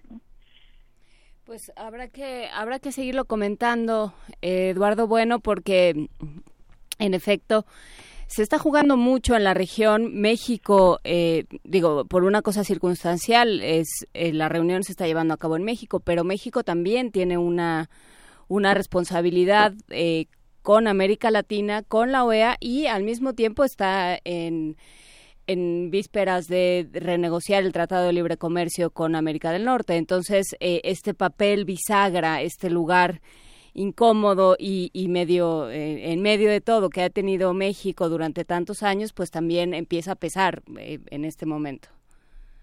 Sí, mira, tienes tu razón en eso. Eh, yo, yo lo interpreto también en ese sentido. ¿no? Creo que eh, el canciller mexicano ha tratado de romper un poquito este esquema de que México se había retirado ¿no? de, de la región, del liderazgo histórico, de esta cosa que tú llamas bisagra entre Estados Unidos y América Latina. ¿no? Entonces, este, él ha querido superar esto, pues y, ha tomado el tema venezolano. Eh, yo creo, sinceramente, lo digo con, sin, sin ningún ánimo de, de polémica, además, creo que ha sido un error. ¿eh? Eh, creo que ha sido un error porque finalmente México ha salido maltratado de todo este tema, ¿no? No se aprobó, no se juntó los votos. Y, y este es un tema que lo viene promoviendo Sudamérica. Entonces, bueno, que Sudamérica siga adelante con el tema venezolano. Y sin embargo, México yo creo que una vez que haya resuelto el tema del NAFTA y los nuevos términos de la negociación con los Estados Unidos, yo creo que no hay ningún problema para que el gobierno mexicano pueda, digamos, intervenir de manera más activa, ¿no? De manera más activa. Sin embargo, no pasemos, eh, no dejemos de lado algo que ya comienza a pesar bastante en las relaciones y en el análisis de las relaciones internacionales. Así que no le hemos puesto importancia en otros en otros momentos porque los internacionalistas más bien se concentran en el tema de las relaciones entre estados, ¿no? Resulta que ahora los procesos políticos, sociales y económicos internos de los países son los que van definiendo las políticas. Entonces, entonces, si un país asume un rol de bisagra o un rol de liderazgo, va a ser cuestionado en el sentido de que, a ver, cómo van sus procesos internos, ¿no? Cómo van su- sus elecciones, cómo está su calidad democrática para que usted asuma un rol. Ese es el nuevo, la nueva orientación que se está dando en las relaciones internacionales, justamente a partir, además, de lo que está ocurriendo en el mundo global, ¿no? Eh, el ascenso del Trump, el ascenso de la extrema derecha en Europa, etcétera. Entonces, yo creo que ha sido un error, ha sido un error del gobierno mexicano, creo que es un error más que hay que sumarle a una cadena de errores en política exterior, porque no se ha respetado la institucionalidad de la Cancillería mexicana, que son que, que los, los embajadores son los que conocen estos engranajes y conocen perfectamente cómo se maneja la relación con la OEA y con Sudamérica, ¿no? Y yo creo que eso no se respetó en este caso. Entonces, bueno, son políticos los, los cancilleres, eh, tienen poca, son, son poco duchos en el manejo de estas relaciones, y mira que perder una votación por tres votos, a mí me parece que sí ha sido un, un grave error, ¿no? Y además esa, esa, esa moción iba a solamente quedarse con 18 votos, 16 votos, ¿no? Pero se sumaron un grupito de países cuando se cambió una palabra, que fue el tema de la Asamblea Constituyente, ¿no? Bueno, entonces yo concluiría esta parte de mi intervención diciendo pues que el tema venezolano sigue abierto, estoy de acuerdo que hay que estar observando, hay que estar presionando, hay que estar ahí checando de que no se eh, no se produzca esta escalada, ¿no? Pero tampoco dejemos de lado que hay otros mecanismos que están actuando para solucionar esa crisis. Justamente, con eso nos vamos a quedar esta mañana, Eduardo Bueno León. Te mandamos un gran abrazo, gracias por siempre aclararnos los asuntos que tienen que ver con Venezuela, con América Latina y en este caso con la OEA. Muchísimas gracias. Gracias a ustedes, pues estamos a la orden. Acá Hasta luego. Y tenemos una producción que Radio UNAM nos regala y que pueden encontrar en www.radiounam.unam.mx. Esto es un bastidor acústico, querido Miguel Ángel. Sí, son las pinturas robadas y es la pasta... ¿Perdón? Que la imagen está en redes, Ah, eso sí, era la lo que imagen nos está decía ahí, la Frida. imagen está en redes. Es bastidor acústico este esta imagen radiofónica que tenemos de la plástica, pinturas robadas, la pastoral de Henri Matisse.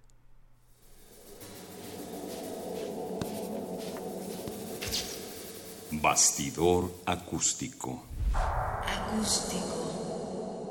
La Pastoral, Henri Matisse, óleo sobre lienzo, 1906. Esta es una de las cinco obras maestras que fueron robadas del Museo de Arte Moderno de París el pasado 20 de mayo de 2010.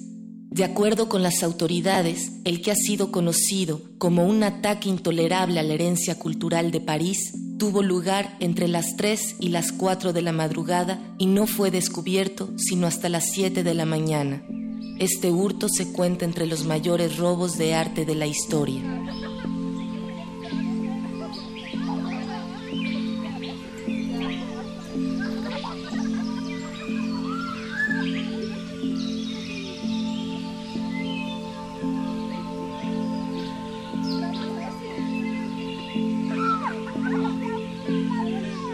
Mujeres y dos niños desnudos descansan en el campo. El uso libre y provocativo del color, apenas contenido por las líneas negras del contorno de las figuras, confiere al conjunto un alto número de contrastes a partir del cual árboles y colinas, mujeres y niños adquieren una apariencia sosegada y estridente. La pastoral de Henri Matisse, uno de los principales exponentes del fobismo, retrata una escena bucólica en la que participan la simplicidad y la alegría del reencuentro con la naturaleza, pero también la violencia de un tratamiento elaborado con miras a postular dentro de una estética, un nuevo llamado en contra del positivismo. Henri Matisse, dibujante, grabador, escultor y pintor francés de principios del siglo XX, incursionó en el fobismo Trabajó dentro de las líneas de la tradición clásica de la pintura francesa y dejó a su vez una obra cuya vitalidad definió el curso del desarrollo del arte moderno. El nombre del fobismo, vanguardia de la primera década del siglo XX, procede del calificativo francés fauve, que significa fiera. Esta fue la palabra con la que el crítico de... Hay muchos artículos que ha publicado, por ejemplo, Animal Político, para entender paso a pasito por qué a estos activistas, por qué a estos periodistas. Entre estos 16, por ejemplo, se habla del centro, de los directivos del Centro Agustín Pro, eh, de Carmen Aristegui, de su hijo, de Rafael Cabrera, de Sebastián Barragán, Carlos Lauret de Mola, por ahí también Salvador Camarena, y bueno, iremos mencionando los otros casos porque tenemos muchos nombres por acá. De acuerdo con la Red en Defensa de los Derechos Digitales, que colabora con Citins Lab de la Universidad de Toronto en Canadá, este programa espía es de venta exclusiva para los gobiernos. Los resultados se encuentran el informe denominado El gobierno espía. Y bueno, para hablar de todo esto es interesante escuchar la voz del historiador Alejandro Rosas, que además es amigo y familia de Primer Movimiento. ¿Cómo estás, querido Alejandro? ¿Qué tal? Buenos días, ¿cómo están? Qué gusto, hasta que me hablan. Ay, de hasta que nos hablas tú.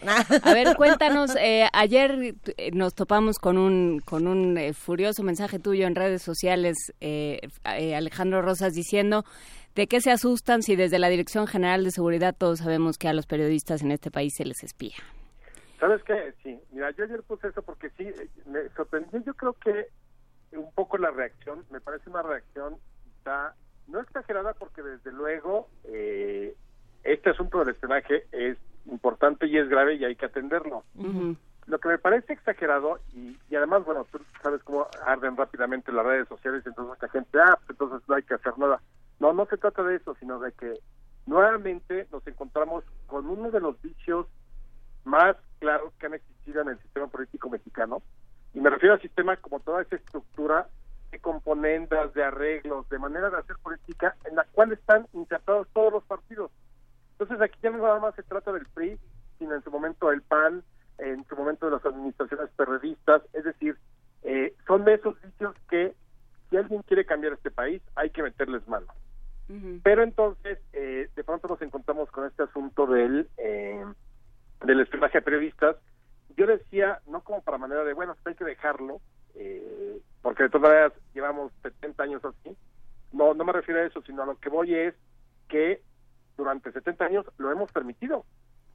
Que hoy eh, se hacen las voces dos, tres días y entonces como el New York Times lo sacó y demás, eh, realmente arda Troya. ¿Y luego qué? ¿Qué va a pasar? O sea, eh, la sociedad se va a manifestar de algún modo, vamos a encontrar algún cauce para poderlo llevar, porque sabemos que esto es una parte del gobierno, pero la sociedad realmente ha dejado ver todo eso. Mira, nada más te voy a dar algunos datos. Eh, la primera vez que se constituyó algo así fue por Lázaro Cárdenas y se llamaba Oficina de Información Política. Y el, el, el, asunto de esa Oficina de Información Política, y además estaba creada para eso, era reunir todos los datos posibles de los enemigos del régimen. Luego, con el inicio de la Segunda Guerra Mundial, cambiaron las facultades y cambió de nombre en 1942 se le conoció como Departamento de Investigación Política y Social. Entonces, imagínate, cuando tú creas un departamento de investigación política y social, pues obviamente está implícito todo lo que viene. Era un régimen autoritario, era un régimen impune, era un régimen donde finalmente la voluntad presidencial era la que, la, la que se imponía y donde no había división de poderes. Y Alemán a partir de 1947 es que le da vuelta a todos estos organismos y crea o la refunda bajo el nombre de Dirección Federal de Seguridad, con dos misiones muy claras, recabar información acerca de los opositores al régimen y combatirlos si era necesario, sin importar los medios para ello. ¿no? Entonces, una Dirección Federal de Seguridad que existió más o menos desde 1947 y hasta los hasta el 85. O sea, nos echamos prácticamente 38 años con la Dirección Federal de Seguridad, en donde estuvo así eh, suavecitos como Fernando Gutiérrez Barrios o Miguel Nazar Aro. Y todo el mundo sabía en su momento lo que hacían, porque no era este, cuidarnos del crimen organizado o de la delincuencia, era los grupos opositores en esos años difíciles de la Guerra Fría, eh, cuando el socialismo parecía que de pronto quería echar raíces de algún modo aquí en México, eh, todo el asunto de la guerra sucia estuvo, digamos, perseguido por la Dirección Federal de Seguridad, eh, las pocas voces críticas periodísticas también fueron perseguidas porque pues, finalmente era monolítico el sistema, ¿no? Sí, y a partir de 1985, eh, o bueno, no sé, no sé cómo lo veas tú, Alejandro, pero creo que se empieza a, generar otro tipo de vínculo que es este, el bonito no les pago para que me peguen, ¿no? es esta, esta cercanía, estos coqueteos del poder con los periodistas, este compra de publicidad, por supuesto el, chayoteo, ¿no? Eh, las diferentes maneras en las que el poder coqueteaba con los periodistas y viceversa, ¿no? Ayer hablábamos con José Reveles de eh, la difícil relación que existe en cualquier estado entre el poder y los periodistas, y, este otro poder, este cuarto poder que es la prensa. Absolutamente, y mira, eh, o sea, también querer tener una prensa absolutamente libre y pura es muy difícil. En un estado incluso democrático hay muchos matices eh, en la prensa, desde la que está muy cercana a lo, a lo oficial hasta la que se aleja, aleja hasta extremos eh, absolutos, ¿no? O sea, eso, negar que pueda existir también es pecar de, ingenuo. O sea, creo que tenemos que cubrir, siempre habrá todos estos, eh, en ese espectro hay desde de un extremo al otro. Yo creo que México vive un momento donde realmente tenemos una libertad de expresión que no se tuvo quitar en los años 70 o en los años 60 o en los años 80 o incluso hasta la época de Salinas donde realmente había una represión muy clara. Hoy la represión ha tomado eh, contra la libertad de expresión ha tomado dos rumbos. Por un lado, a niveles locales. En los estados vemos que los virreyes eh, son muy eh, renuentes a la crítica política y entonces vemos una represión real del, del, cuerpo político. Asesinatos. Asesinatos, bueno, desde luego. O sea, y por otro lado, una prensa que se ha autocensurado por la propia violencia del crimen organizado.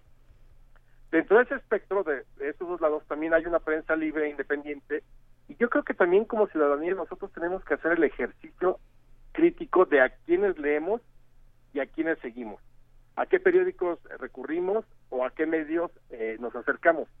Porque si estamos esperando que los periodistas y los medios nos sigan dando toda la información que necesitamos, nosotros la vamos a asumir sin digerirla, creo que seguimos fallando como sociedad. Pero insisto, yo creo que hoy en día, a diferencia de, lo que tú encontrabas en las noticias, en los medios impresos, en 1970, 1976, creo que sí hemos avanzado muchísimo. Ahora, ¿qué está en riesgo? Que todo ese espacio que se ha ido ganando sigue asolado por mecanismos del pasado, como es esto del espionaje. Insisto, a mí no me sorprende, es decir, que nos hayan revelado que el gobierno, quizá lo sorpresivo es que ahora es un es un es un programa, ¿no? Es un software o como quieras llamarle, eh, es algo total y absolutamente eh, de desarrollo tecnológico, o sea, lo que ha cambiado es el medio o el instrumento por el cual te espían, pero básicamente, por ejemplo, la Dirección eh, General eh, Federal de Seguridad se encargó de eh, vulnerar la vida privada, violó la correspondencia, intervino teléfonos, espió, intimidó, torturó. ¿Qué ha cambiado? Pues el uso de la tecnología. Y el problema, creo también, es que nosotros como sociedad no hemos encontrado los mecanismos adecuados para poder sí protestar por esto, pero hacer algo más que nada más indignarnos. Porque, insisto, ayer que, hoy que estaba viendo las respuestas de lo que te ayer que dije, ¿qué te sorprende si la Dirección Federal de Seguridad nos espiaba desde hace 40, 50 años? Entonces la gente se indigna, ah, entonces eso quiere decir que no hay que hacer nada. No, pero indignarte no es suficiente. No es hacer algo tampoco. Eh, eh, no es nada, exacto. Me quejo, ay, me quejo maldito gobierno, como siempre, Peña Nieto, pida la renuncia, el PRI está podrido. Sí, claro que está podrido, sí, Peña Nieto es un pésimo eh, gobernante, pero eso no resuelve absolutamente nada. ¿Qué va a pasar a continuación? ¿No? Es un poco como lo que sucedió con el asesinato del último periodista hace un mes. De Javier Valdés, sí. de Javier Valdés, exactamente. A ver, bueno, pon tú que el gobierno se pone en las pilas y agarra a los asesinos. Y entonces los asesinos dicen, pues sí, el Z725 nos lo ordenó matar. Y luego, o sea, el hecho de que agarres al asesino material no te va a solucionar el problema estructural, el de fondo, el de cómo vas a combatir a ese crimen organizado que se ha metido hasta el tuétano. Igual en ese sentido, muy bien. El gobierno dice que él no fue o que no hay pruebas y que mejor denuncie. Perfecto, digamos que encontramos las pruebas, ¿qué va a pasar después? Entonces yo creo que como sociedad nos estamos quedando un poco en lo que hemos sido siempre, en esa queja permanente, en esa queja constante. Qué bueno que hoy podamos denunciar, pero nadie ha podido llevarnos hacia el siguiente paso. ¿Cómo dar un siguiente paso concreto que nos permita que este tipo de cosas que se han permitido durante 50 o 60 años tengan consecuencias para quienes perpetran el delito? Porque de nada va a servir, te digo, la próxima semana tendremos otro quemadero de la Inquisición con otro tema y lo del espionaje pasará a, la, parte del anecdotario político del sexenio de, Enrique Peña Nieto no hemos encontrado los mecanismos para dar un siguiente paso que tenga consecuencias. ¿Cuáles son, ¿Cuáles son los mecanismos institucionales con que contamos para hacer eso? Digamos, ahorita estamos pensando en un sistema nacional anticorrupción y por otra parte, bueno, estamos en las puertas de un, de un fiscal anticorrupción que tendrá que retomar todos estos casos que tienen que ver con la libertad de expresión y los asesinatos a periodistas y la vinculación entre el poder público y el, y, el, crimen organizado. ¿Cuáles son los mecanismos? ¿Existe en la Cámara este, de Diputados un llamado a, a jugar con las reglas del juego? ¿Existe un ajedrez en el que no, no, no se puedan hacer este uso público de los recursos para, para este, intervenir a, a un poder autónomo, por eso se llama el cuarto poder, tiene una autonomía en relación a su ejercicio, no es como espiar este a la tía del candidato o a la esposa del candidato, sino tiene otras consecuencias internacionales, porque no estamos solos, digamos, este el periodismo también tiene un está, está en un internacional que se, se protege de muchas maneras, aunque no hay una no hay una confederación internacional de reporteros como sugería Pierre Bourdieu en algún momento, por ejemplo, en Francia, ¿no? Claro, mira, yo creo que eh, los mecanismos que existen tendría que ser la propia división de poderes. El problema es que estamos entrampados porque nuestro poder judicial no es absolutamente independiente como para o, o, la Procuraduría General de la República. Es decir, al final, como fue en otro momento el Instituto Electoral, que era el, el gobierno, era juez y parte, prácticamente la Procuraduría General de la República es juez y parte. Es decir, no, no, no tiene una autonomía con respecto al Poder Ejecutivo ni al Poder Judicial, perdón, ni al poder legislativo, y entonces de pronto te encuentras, eh, eh, te encuentras totalmente entrampado porque quien tendría que alzar la voz, quien tendría que exigir rápidamente o hacer una rápida investigación sería la Procuraduría General de la República, pero al final juega del mismo lado al que se está acusando. Entonces yo creo que desde luego la prensa es en este momento nuestro asidero para seguir conservando los espacios de libertad que se han ido ganando y que han costado mucho y que siguen costando mucho. Y por otro lado, yo creo que las organizaciones civiles, los que están al pendiente de eh, la viola, eh, de, digamos, de la defensa de los derechos humanos y de la defensa de, eh, de por ejemplo, de los periodistas, es decir, todos estos grupos que, que son de, de conciencia cívica y de participación cívica para defender la transparencia, para defender eh, eh, para pedir cuentas, para defender a, los periodistas, creo que son las que tendrían que movilizarse con más fuerza, pero realmente hoy en día no tenemos un mecanismo donde podamos decirle al, gobierno, al Poder Ejecutivo, hasta aquí. Porque por un lado, pues, el Poder Legislativo sabemos que está totalmente partidizado y a ellos no les interesa mover el statu quo. Y el Poder Judicial pues, prácticamente está en manos de gente que depende directamente de eh, el poder ejecutivo. Entonces, yo no veo un panorama en este momento eh, para resolver un problema así, pero creo que no nada más con la denuncia eh, se acaba nuestra participación. Sí creo que habría que buscar mecanismos, quizá denunciando internacionalmente como se ha hecho, quizá convocando a observadores internacionales, es decir, herramientas de presión que quizá pudieran hacer algo más. Pero si no, pues vamos a terminar, insisto, llevamos espiando desde prácticamente los años duros del periodismo hasta nuestros días. Y a periodistas, o sea, si, si los padres o los abuelos hubieran sido eh, periodistas de, los que ahora denuncian, seguramente también habrían, eh, eh, se hubieran quejado hace 30 años o hace 70 años. Es que es desgraciadamente una constante en la historia. Es que esa es la parte que está muy complicada, digamos, en esta volviendo a esta figura ideal del, del gobierno democrático. El, el gobierno puede pelear con los periodistas, pero tiene la obligación de cuidarlos. Claro. Y de salvaguardar eh, su labor, ¿no? Que puedan hacer su trabajo libremente. O sea, tiene que cuidar la integridad de los periodistas y la libertad de expresión digamos, en un, en un escenario ideal. Aquí lo que está sucediendo es que hay una relación completamente rota y desarticulada entre eh, la prensa y los ciudadanos, por un lado, y, ciertos eh, miembros de la prensa, porque hay de todo, y el gobierno. Entonces, y, los tres poderes, como dices, o sea, no, no, no es que haya uno mejor o peor, es que los tres están de alguna manera en, en esta espiral de trabajar por el dinero, no ni siquiera por el poder, ni siquiera por el, eh, el gobierno, simplemente por trabajar por el dinero. Entonces, sí hay una situación de indefensión muy fuerte por parte de los ciudadanos. Absolutamente. Y ese es el problema. eh, híjole, es que ya, todo está junto con pegado. Es decir, nosotros vamos rumbo a unas elecciones en el 2018 como si fuéramos un país funcional en términos institucionales. Y verdaderamente de seguir así vamos a terminar teniendo un régimen, gane quien gane, ya no importa si es la izquierda, la ultraizquierda, la derecha o el centro. Al final todo es parte del mismo corpus del sistema político porque toda la generación política actual se educó con las formas de hacer política del sistema del siglo XX. Entonces, si nosotros seguimos caminando así, vamos a llegar a unas elecciones donde vamos a tener que elegir al menos malo entre un grupo de partidos porque no hay posibilidad también por los mecanismos políticos de que surjan personajes independientes verdaderamente, no Broncos, no Margarita Zabalas, no Morenos Valles, o sea, todos esos son parte del mismo sistema.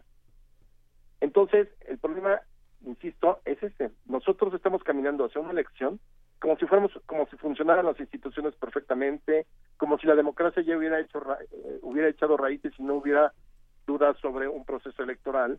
Y en ese mismo sentido, seguimos comportándonos como si todo fuera una normalidad.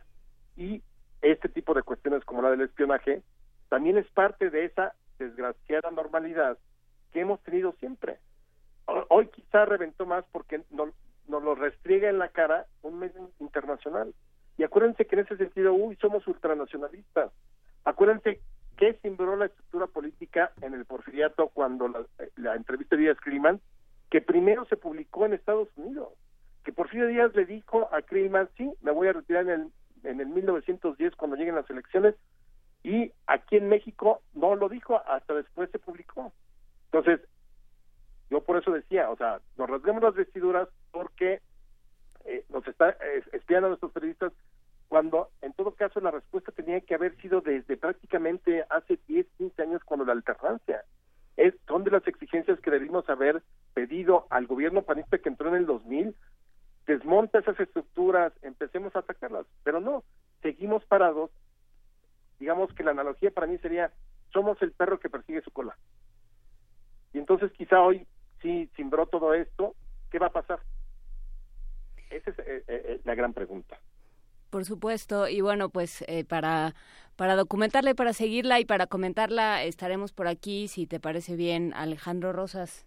Claro, con todo gusto, a sus órdenes como siempre. Bueno, pues... Eh, háblenle. háblenle. un abrazo, Alejandro Rosas, un Saludo, un abrazo. Muchas gracias. Hasta luego. Hasta luego. Y nosotros seguimos con la curaduría musical de Gastón García Marinos, a quien le mandamos un gran abrazo. Él es periodista y escritor. Y estábamos hablando de Chico Buarque. ¿Qué vamos a escuchar, querido Miguel Ángel? Vamos a escuchar Construcción de Chico Buarque de 1982. Esta canción es parte de la maestría con la que se le reconoce a uno de los mayores letristas de la música popular brasileña. Esta canción es una avalancha de palabras esdrújulas o proparaxitonas, como se dice en portugués, además de la letra divertida e ingeniosa como siempre en Buarque, que hay un fuerte trasfondo social. Esta canción junto a Cotidiano son dos de los máximos exponentes de su genialidad.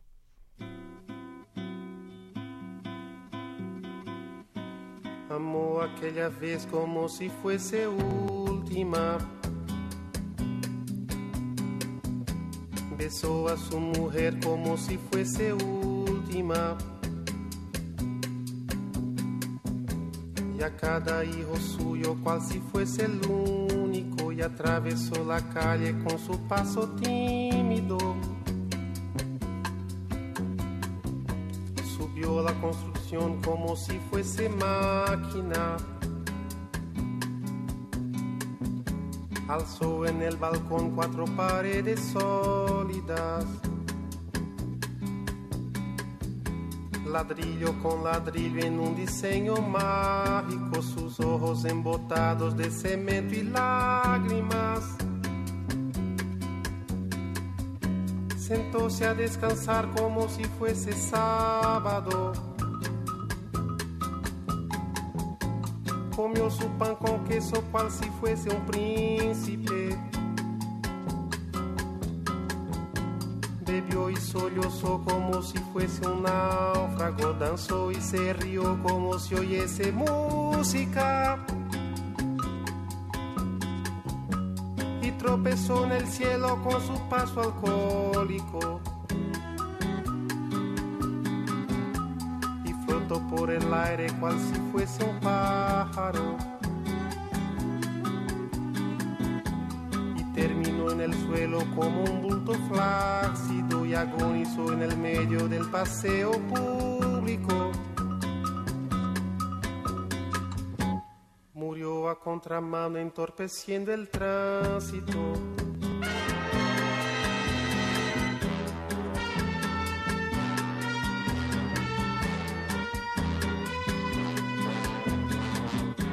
Aquella vez. como si fuese el último. Besó a su mujer. Como si fuese única.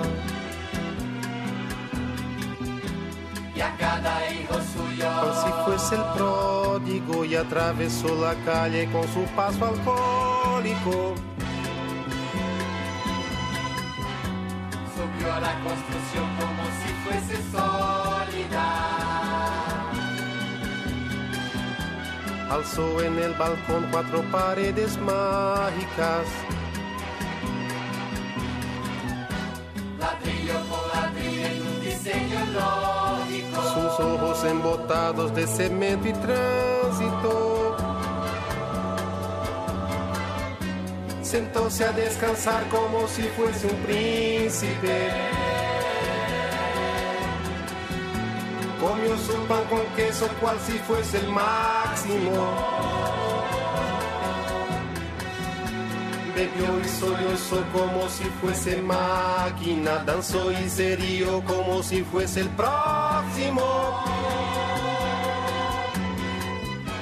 Y tropezó en el cielo cual se oyese música. Y flotó por el aire cual si fuese sábado. Y terminó en el suelo como un bulto tímido. Agonizó en el medio del paseo náufrago. Murió a contramano entorpeciendo el público.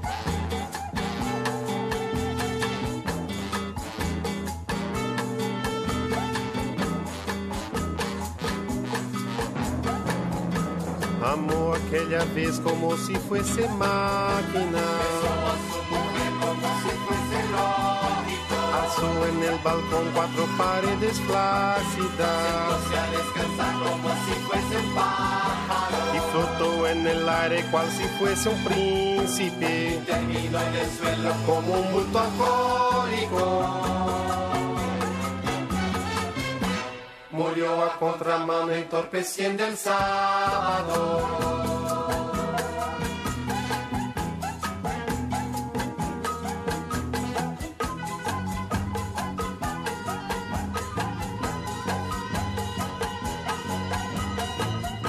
hacer pan de comer y el suelo para dormir. Registro para nacer, permiso para reír. Por dejarme respirar y por dejarme existir.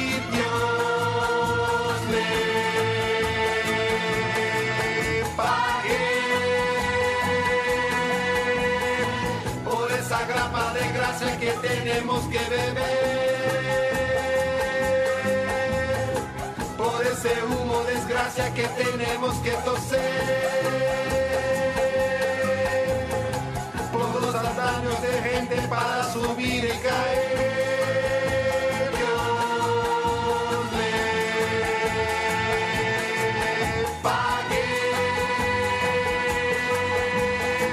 por esa arpía que un día nos va a anular y escupir.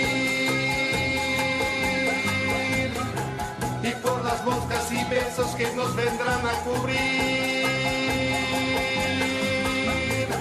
y por la calma postrera que al fin nos va a redimir. Dios le pague.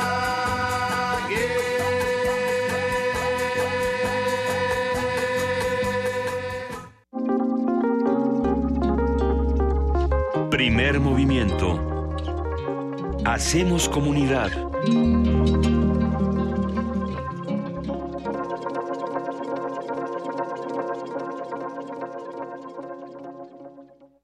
El cuento Otavia de Federico Campbell fue escrito en 1964 y ahora en descargacultura.unam lo tienes al alcance de un clic. Otavia caminaba por aquella banqueta con sus pantalones de invierno y su bufanda. Así tenía que andar, porque aunque era verano, las tardes de la aldea empezaban a enfriarse desde las cuatro. Visita www.descargacultura.unam.mx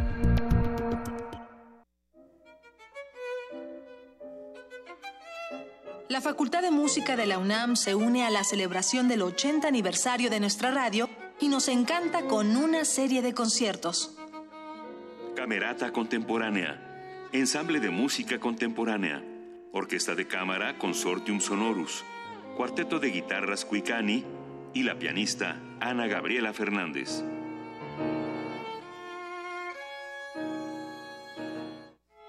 Todos los jueves de junio, 17 horas, Sala Julián Carrillo, entrada libre. Por el 96.1 FM, Radio UNAM.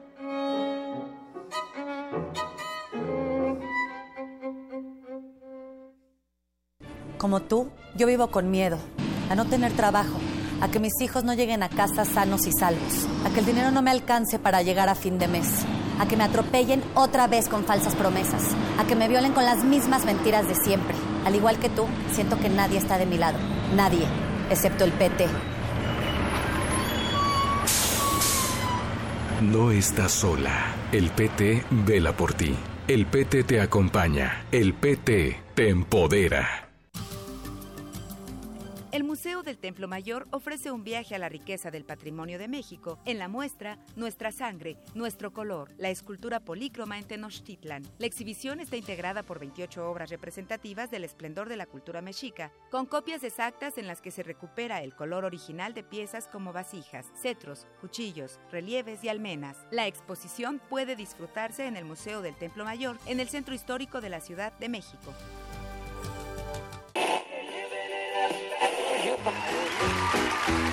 Vive la nostalgia y humor que la radio nos ofrece. Festeja con nosotros el 80 aniversario de Radio UNAM. Radio Universidad presenta. Te esperamos en Radiofonías. Radiofonías. Un recorrido por la radio universitaria y comercial. De Mario Ficacci. Dirección Sergio Cuellar. Todos los lunes de junio, 8 de la noche. Sala Julián Carrillo. Entrada libre. Radio UNAM. ¡Hey tú! Sí, tú. ¿Tienes planes para vacaciones? No te quedes en casa. Ven al curso de verano para niños en Radio UNAM. Del 17 de julio al 4 de agosto, de 9 a 2.30 de la tarde. Habrá música, cuentos, baile, experimentos y harás nuevos amigos. Infórmate al 56 23 32 73. Va de nuez. 56 23 32 73. Hay cupo limitado. Ven y pásatela estupefantástico. Primer movimiento. podcast y transmisión en directo en www.radiounam.unam.mx.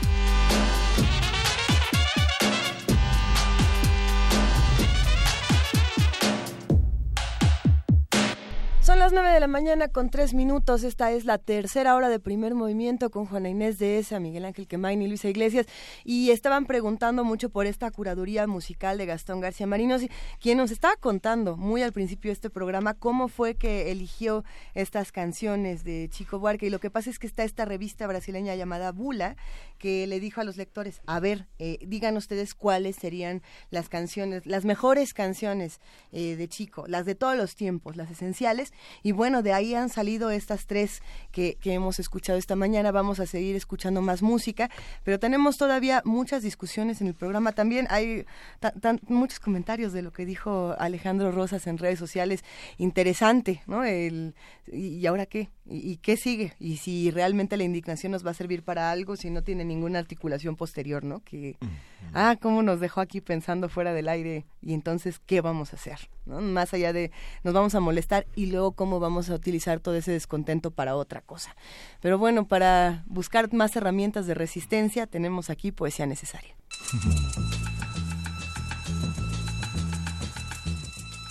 Es hora de poesía necesaria.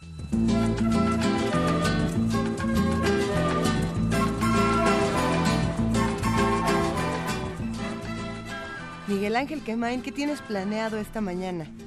Bueno, vamos a leer eh, poesía de Gonzalo Rojas. Gonzalo Rojas fue un poeta chileno que nació en, 1916, murió en el, en, el 2011. Es un poeta chileno que es un, puente, es un puente de México hacia Chile. Está antologado en el número 66 de nuestro material de lectura que publica la UNAM. La introducción es de Hernán Lavincerda, que es un poeta y un narrador este, prácticamente mexicano, Hernán es chileno, conoció a, Gonzalo en los años 60. Gonzalo Rojas eh, se puede pensar que es uno de los puentes fundamentales del boom latinoamericano. en los años 60 organizó dos encuentros de escritores eh, muy importantes, al que fue todo el mundo de Latinoamérica, todos los grandes escritores, y que bueno, es uno de los orígenes del boom. Él pensaba que era un animal rítmico, toda su poesía prácticamente es una experiencia sonora, como ahora es el lema de nuestra estación, y el lenguaje es una partitura, escribir es un proceso que siempre surge de lo sonoro. Algo, alguien que está en este material de lectura es el poema que voy a leer a continuación. Dice, las personas son máscaras, las acciones son juegos de enmascarados, los deseos contribuyen al desarrollo normal de la farsa, los hombres denominan toda esta multiplicidad de seres y fenómenos y consumen el tesoro de sus días disfrazándose de muertos. Yo vi el principio de esa especie de reptil y de nube. Se reunían por la noche en las cavernas, dormían juntos para reproducirse. Todos estaban solos con sus cuerpos desnudos. En sus sueños volaban como todos los niños, pero estaban seguros de su vuelo. He nacido para conducirlos por el paso terrestre. Soy la luz orgullosa del hombre encadenado. Mío, mi Dios, el viento que sopla sobre el mar, el mar del tormento y del gozo, el que arranca a los moribundos su más bella palabra, el que ilumina la respiración de los vivientes, el que aviva el fuego fragmentario de los pasajeros sonámbulos, el viento de su origen que sopla donde quiere. Mis alas, invisibles, están grabadas en su esqueleto. En este instante todos los hombres están oyendo mi golpe, mi palabra. Los dejo en libertad. Primer movimiento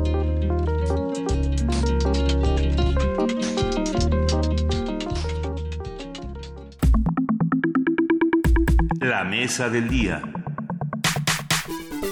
El papel del Estado como administrador del proceso educativo consiste en la creación de un sistema de enseñanza que haga posible que todas las personas se eduquen, que garantice el acceso a la educación con igualdad de oportunidades y que certifique y homologue las enseñanzas recibidas y los saberes adquiridos.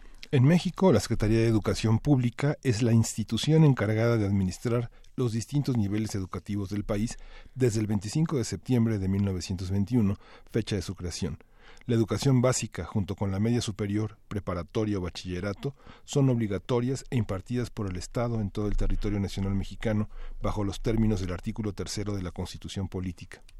Y bueno, frente a las propuestas de ciertas organizaciones de que se les permite educar libremente a sus hijos, hablaremos sobre el papel del Estado como educador y las convenciones que entran en los ciudadanos en lo que tiene que ver con todos los contenidos. Bueno, ya está en la línea el doctor Manuel Gilantón, él es investigador del Centro de Estudios Sociológicos del Colegio de México.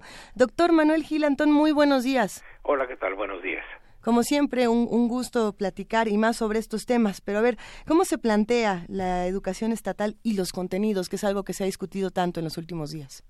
Eh, bueno, yo creo que caracteriza a las sociedades modernas, es decir, las sociedades que en buena hora separaron de la cosa pública, de la esfera pública, a cualquier eh, creencia religiosa que pretendiese ser la que se impusiera a todos y que al separarla lo que generaron fue una propuesta laica en la cual eh, digamos todos los ciudadanos tendrían la posibilidad de recibir una educación en la que no hubiera una eh, confesión religiosa como elemento porque se considera y así es que cualquiera de ellas es excluyente de otras.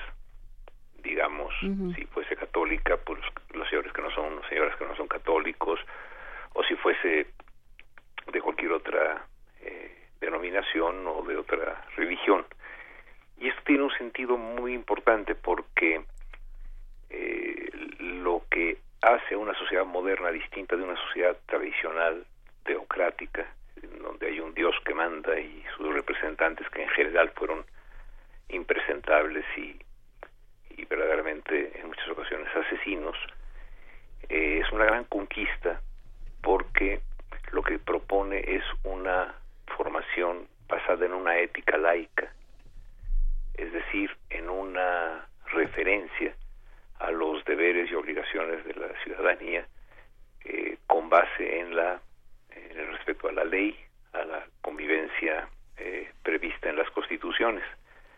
De tal manera que eh, desde mitades del siglo XIX, afortunadamente en el país, con la reforma, se separó a la Iglesia del Estado y se estipuló que en la esfera de lo público, en la esfera en la que todos compartimos, para poder ser eh, ciudadanos solidarios, para poder ser iguales entre iguales, no debería de haber una diferenciación por el Dios en que se cree o en el que no se cree. En consecuencia, es una es un logro de las sociedades modernas la propuesta de una autoridad que lleve a la práctica lo que en la Constitución está establecido, que en nuestro caso es muy claro, que la educación que eh, brinde el Estado sea laica, obligatoria y gratuita. Laica por esta razón de no ser excluyente de nadie, obligatoria para que todos tengamos un sedimento de unión y de sentido de pertenencia, y gratuita para que nadie quede excluido de ella por razones económicas. Claro, pero este fue el punto de arranque, digamos, esto fue un un acuerdo al que llegamos en, en el siglo XIX, si no me equivoco, en México por lo menos, pero de ahí empezaron los jaloneos. Vamos poniéndonos de acuerdo. De ahí empezaron eh, ciertos grupos a, estar en desacuerdo ya con, con las minucias, digamos, con los detalles eh, de lo que sí contenía esa educación. Eh, se empezó a dar un fenómeno que creo que es un poco lo que se está manifestando ahora con todas estas protestas, que es yo te dejo la educación, pero no, no te dejo de vigilar ni dejo de ejercer resistencia en contra de esos contenidos. Sí, porque yo creo que esos son grupos que lo que pretenden es imponer su manera de ver el mundo al resto de la sociedad, considerando que esa manera de ver el mundo es una es la correcta, la natural, la que Dios manda, ¿no? Entonces, en efecto, desde que esto se establece por ley, ha habido una tensión. Y esta tensión, en realidad, puede resolverse perfectamente porque el Estado no prohíbe de ninguna manera, no puede hacerlo. Sería un acto de tiranía que en la esfera de lo privado las personas puedan creer o no creer en lo que quieran. Es decir, la en, el ámbito de la familia, de las relaciones entre las personas, en la esfera de la, de la, de la actividad privada, está perfectamente permitida la libertad de cultos, que también incluye la libertad de no tener culto. Entonces estamos ante un hecho muy muy contradictorio porque se protege el Estado protege a la sociedad de que nadie imponga una creencia sobre todos. Pero por otro lado, también protege que en el ámbito privado, el ámbito de la, de la vida privada, se tenga la libertad absoluta de profesar cualquier culto, siempre y cuando éste no vaya en contra de la dignidad humana, de la vida, de la, del respeto a los demás. Entonces, a estos grupos que pretenden, por ejemplo, que haya clases de religión en las escuelas, eh, que dicen que debería de haber, eh, que los padres deberían tener, eh, digamos, la posibilidad de intervenir en los contenidos de, la educación, olvidan que precisamente por ser parte de la sociedad toman partido y en consecuencia parten a la sociedad tratando de imponer lo que piensan a todos los demás.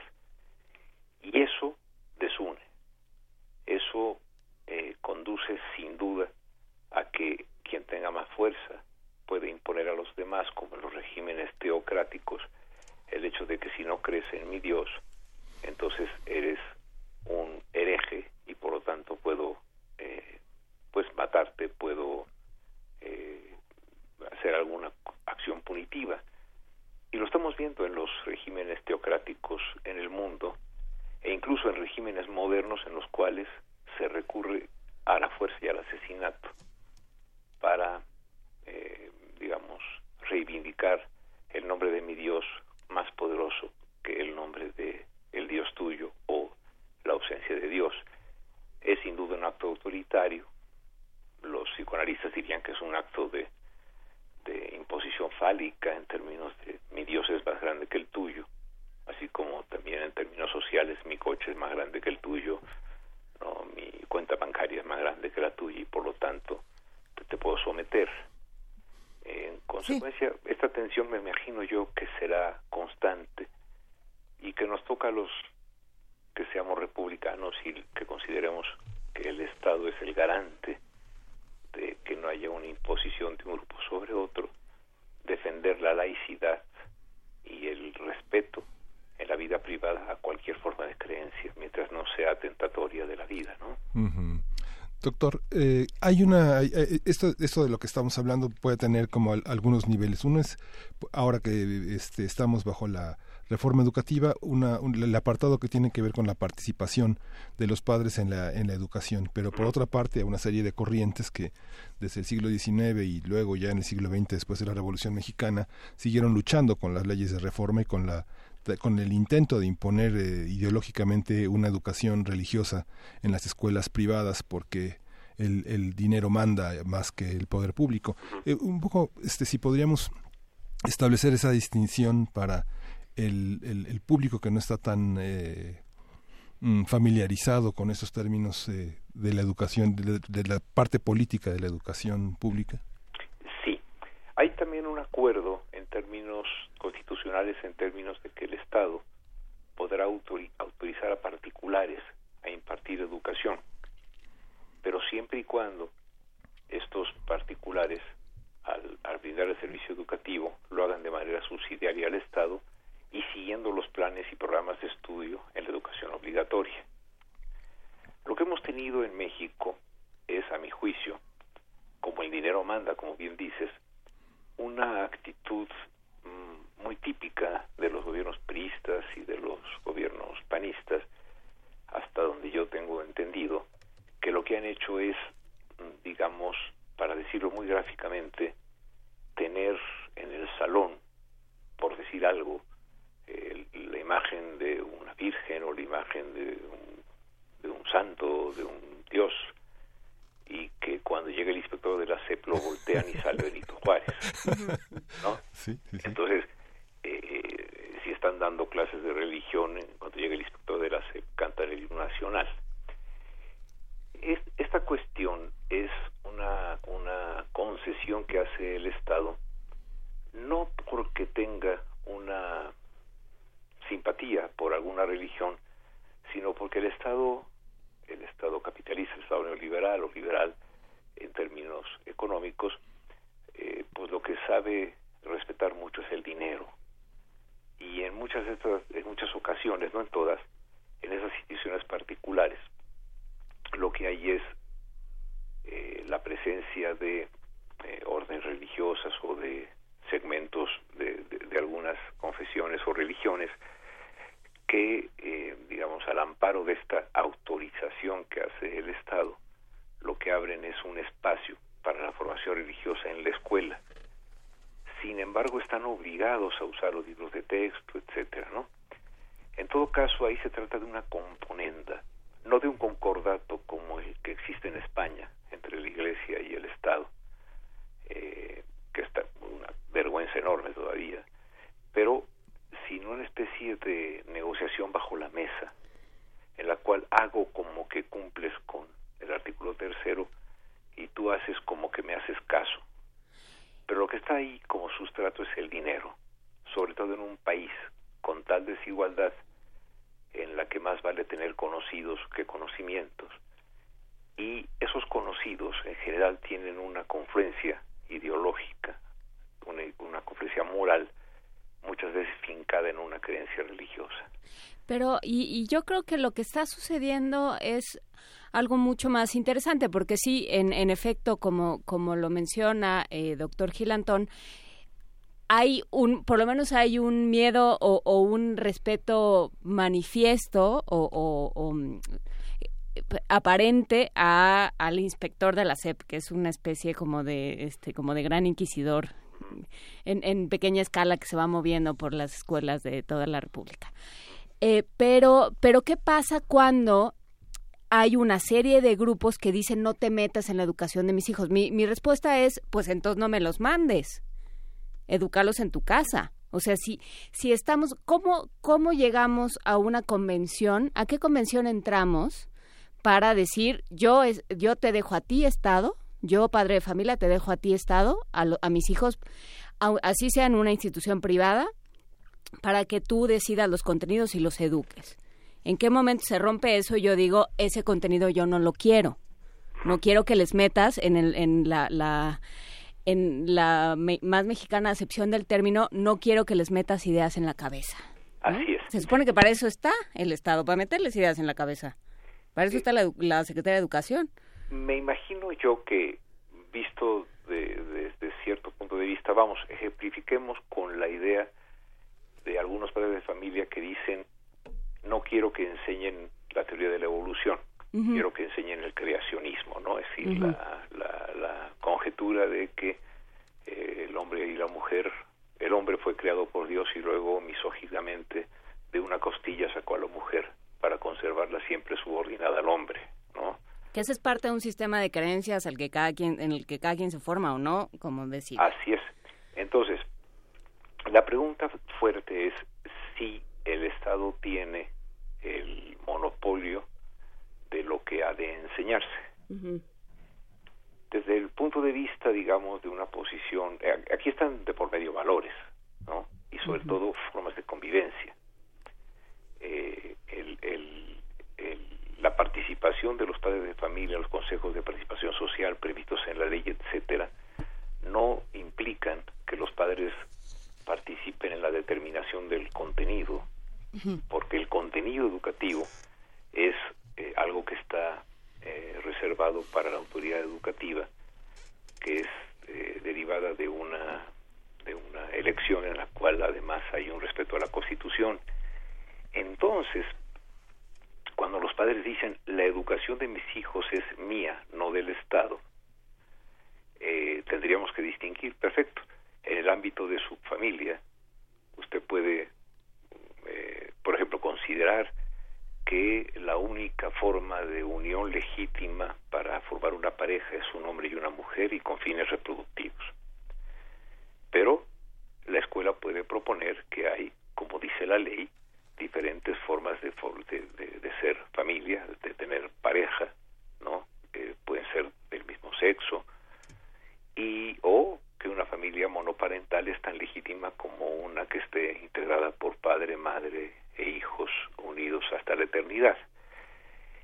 El, lo que hay que entender es que la reivindicación de una educación laica, obligatoria y gratuita y obligatoria, tanto para que el Estado la dé como para que los padres envíen a los hijos a esa escuela, es para formar una comunidad de respeto, una comunidad de, eh, no de tolerancia, esa palabra es terriblemente mala porque significa, bueno, yo te tolero, o sea, me caes mal, pero pues, te aguanto. No, no, no. Eh, la, la propuesta de fondo de un Estado decente eh, es propongamos una forma de compartir ciertos valores en la esfera de lo público que no tengan como sostén, como sostén o que no tengan como cimiento un designio divino, sino un acuerdo, digamos que siguiendo la beta poética del programa, de la, de la emisión, diría con Octavio Paz que eh, yo que diría que para ser yo he de ser otro, salir de mí, saberme entre los otros, los otros que no son si yo no existo, los otros que me dan plena existencia. Ese nosotros social que se construye es un nosotros que no puede pasar por la exclusión de que si no crees en mi Dios, entonces eres mi enemigo.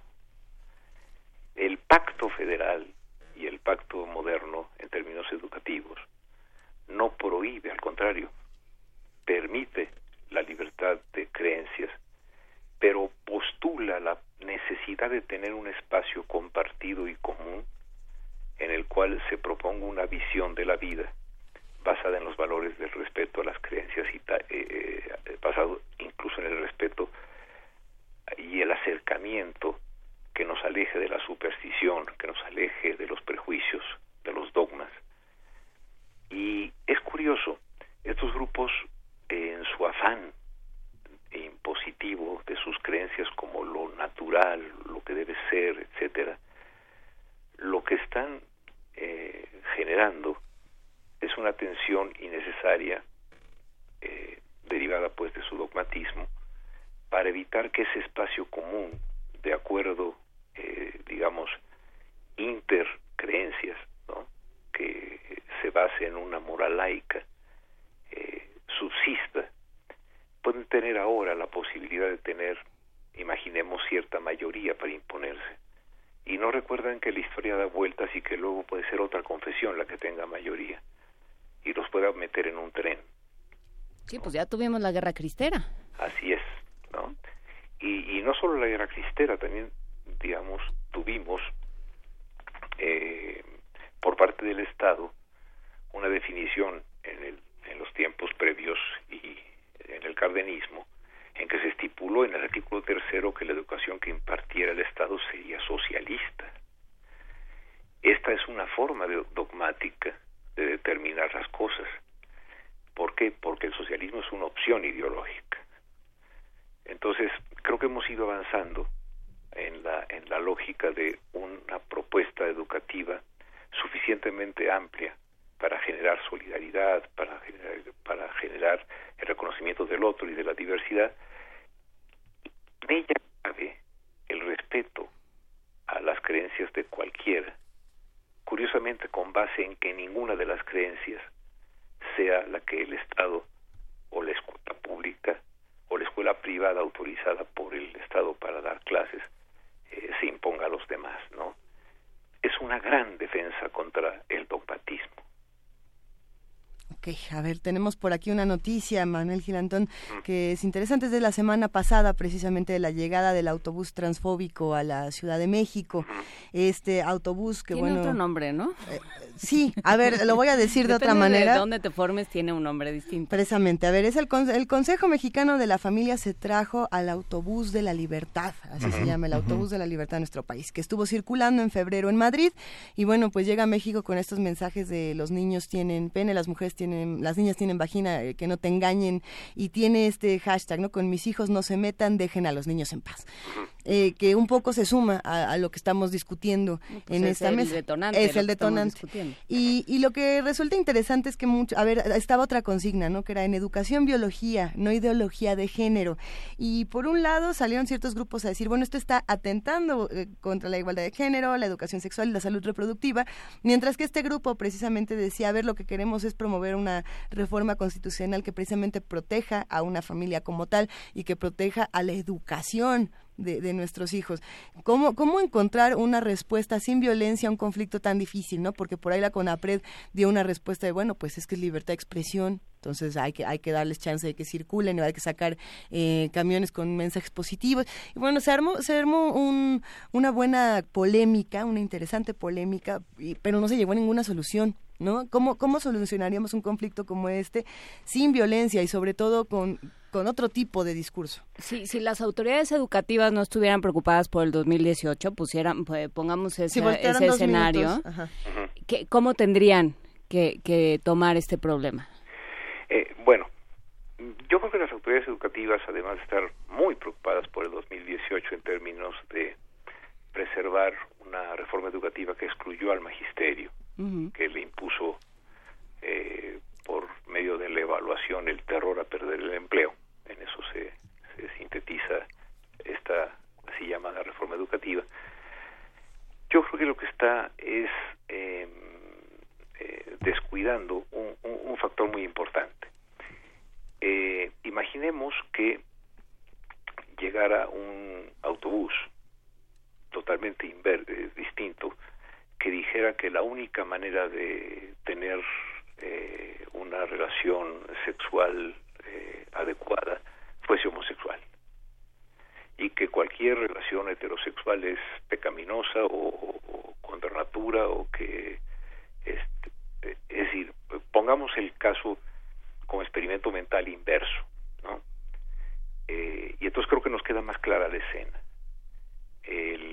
hay personas que tienen absoluta libertad para poder considerar que la familia debe ser eh, y solo heterosexual y con fines reproductivos, por eso biología y no ideología, y otros sectores que consideran que eh, las posibilidades de la relación de convivencia no pasan por exclusivamente la reproducción, también incluyen el erotismo, el placer, eh, incluyen la compañía y por lo tanto no hay una sola orientación reproductiva, sino hay también la eh, orientación de, de abrir un espacio para, para el desarrollo de las personas. Ninguna de las dos, imaginemos el camión inverso, ¿no? Eh, eh, pueden tener cabida en, e, en un espacio en el cual la, la cuestión biológica está acompañada de cultura. Y si está acompañada de cultura, está acompañada de valores. Y los valores no son una cuestión que se pone a votación. Si nosotros pusiéramos a votación en México qué hacer con una con un secuestrador, probablemente por mayoría de votos se diría pena de muerte. No, no, el valor de estar en contra de la pena de muerte es un valor que no deriva de una votación mayoritaria, sino de una convicción ética por parte de, eh, digamos, de los representantes de la, de la sociedad a través del legislativo. El, el, el asunto está en que estas personas que, que reclaman eh, que la educación tiene que tener ciertos contenidos y no otros, en su caso pueden proponer a discusión los contenidos escolares. Lo que no pueden, creo yo, es hacer de su creencia algo que no tiene ni siquiera que ser discutido, simplemente tiene que ser así y si el Estado no lo acepta, entonces el Estado tiene que subsidiar escuelas en las cuales su posición particular sea la que predomine. O, peor, que predomine en todas las demás escuelas. Eh, es una tensión constante entre si los padres son los responsables de la educación, cuestión que yo afirmo que sí en el ámbito privado, pero que el Estado entendido como el, acuerdo general de un espacio común, ahí sí los padres de familia con sus particularidades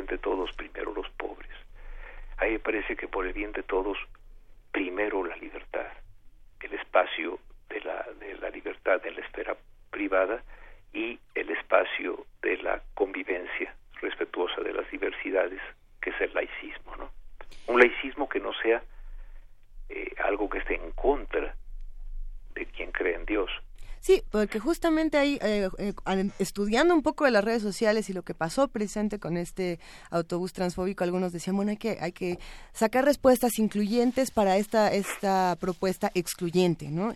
Y, y es una respuesta brutal en redes sociales que decía, ah, bueno, no, mejor saquemos camiones. Básicamente los mensajes todos compartían esto de que digan que Dios no existe y que todos los padres son pederastas, ¿no? Y es como, a ver, no, porque esta es la respuesta precisamente eh, de odio que uno está intentando no, no promover, ¿no? Eh, una respuesta excluyente trae más respuestas excluyentes y trae muchísimas violencias, ¿no? Es que ahí está el papel del Estado como, como mediador, o sea, el, decir, no, no, a ver, ni unos ni otros, sí. digamos, el Estado es que a veces probablemente nos puede ayudar mucho, eh, colegas, que distingamos entre Estado y gobierno, ¿no?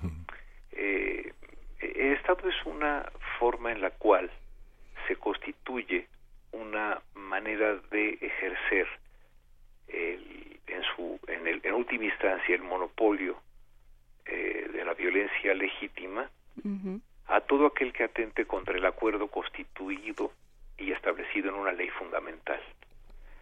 Si la ley fundamental estipula que la educación tiene que tener ciertas características, mientras esa ley fundamental no sea modificada, el Estado tiene que eh, promover su cumplimiento.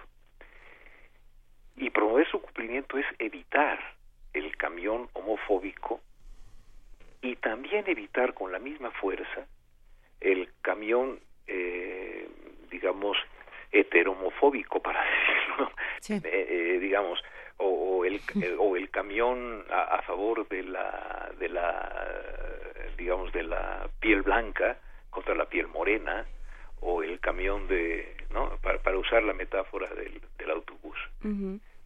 eh, en este caso, la autoridad lo que tiene que hacer es decir, señores, por el bien de todas las muy diversas eh, opiniones al respecto de qué es lo correcto, lo que tenemos es una base común, que es el respeto a la diversidad, y curiosamente, para que el respeto a la diversidad prospere, tenemos que encontrar un terreno en el cual ninguna parcialidad se imponga.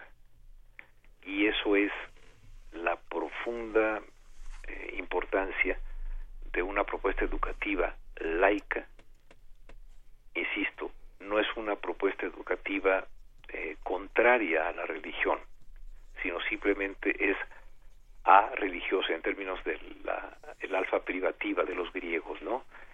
En la escuela no debe haber una opción religiosa para que sea posible que la escuela eh, tenga un espacio en el cual no excluya a nadie, incluya a todos con independencia de sus creencias.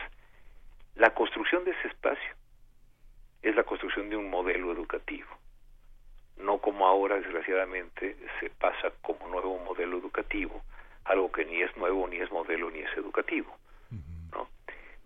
Pero lo que tenemos es entonces que, y yo lo digo con mucha tristeza, estas reacciones eh, homofóbicas eh, se topan con un Estado que ha subordinado la educación a lo político y que en consecuencia eh, goza de poca legitimidad para poder proponer la solvencia y la necesidad y la pertinencia social de una educación eh, eh, laica que nos beneficia a todos. Peligro más grande que hemos vivido en los últimos siglos, en los últimos siglos, en los siglos de la humanidad, ha sido la imposición de la dogmática de una forma de creer sobre las demás, ¿no? Y eso generó la Inquisición, eso generó terribles cosas, ¿no? Doctor, para ir, eh, cerrando la conversación, quisiera, ¿cuál es su visión como investigador del el panorama educativo en los estados? La diversidad partidista eh, orienta también los terrenos educativos, no es lo mismo Jalisco, Querétaro que Chiapas o Oaxaca. O el Estado de México. O el Estado de México. Sí, bueno, eh, una cuestión que sería sumamente importante es que la autoridad educativa eh, haber alguna manifestación en contra de la cultura del fraude y de la cultura de la compra del voto eh, basada en la necesidad de las personas, ¿no? Es muy poco probable esperar de quien aspira a ser presidente de la República que eh, en vez de celebrar un triunfo a todas luces sucio y, e inmerecido, por ejemplo, el Estado de México, celebre que ganó su partido. Eso es poner al secretario de Educación eh, de, plano en una parcialidad eh, eh, partidista. Yo creo que algún día aspiraremos a tener secretarios de Educación que estén por encima de los intereses partidarios. Pero es muy cierto que tenemos regiones en el país en las que hay un predominio, por ejemplo, en el Bajío, en ciertas zonas, de una muy respetable creencia, más arraigada, por ejemplo, en la fe católica conservadora.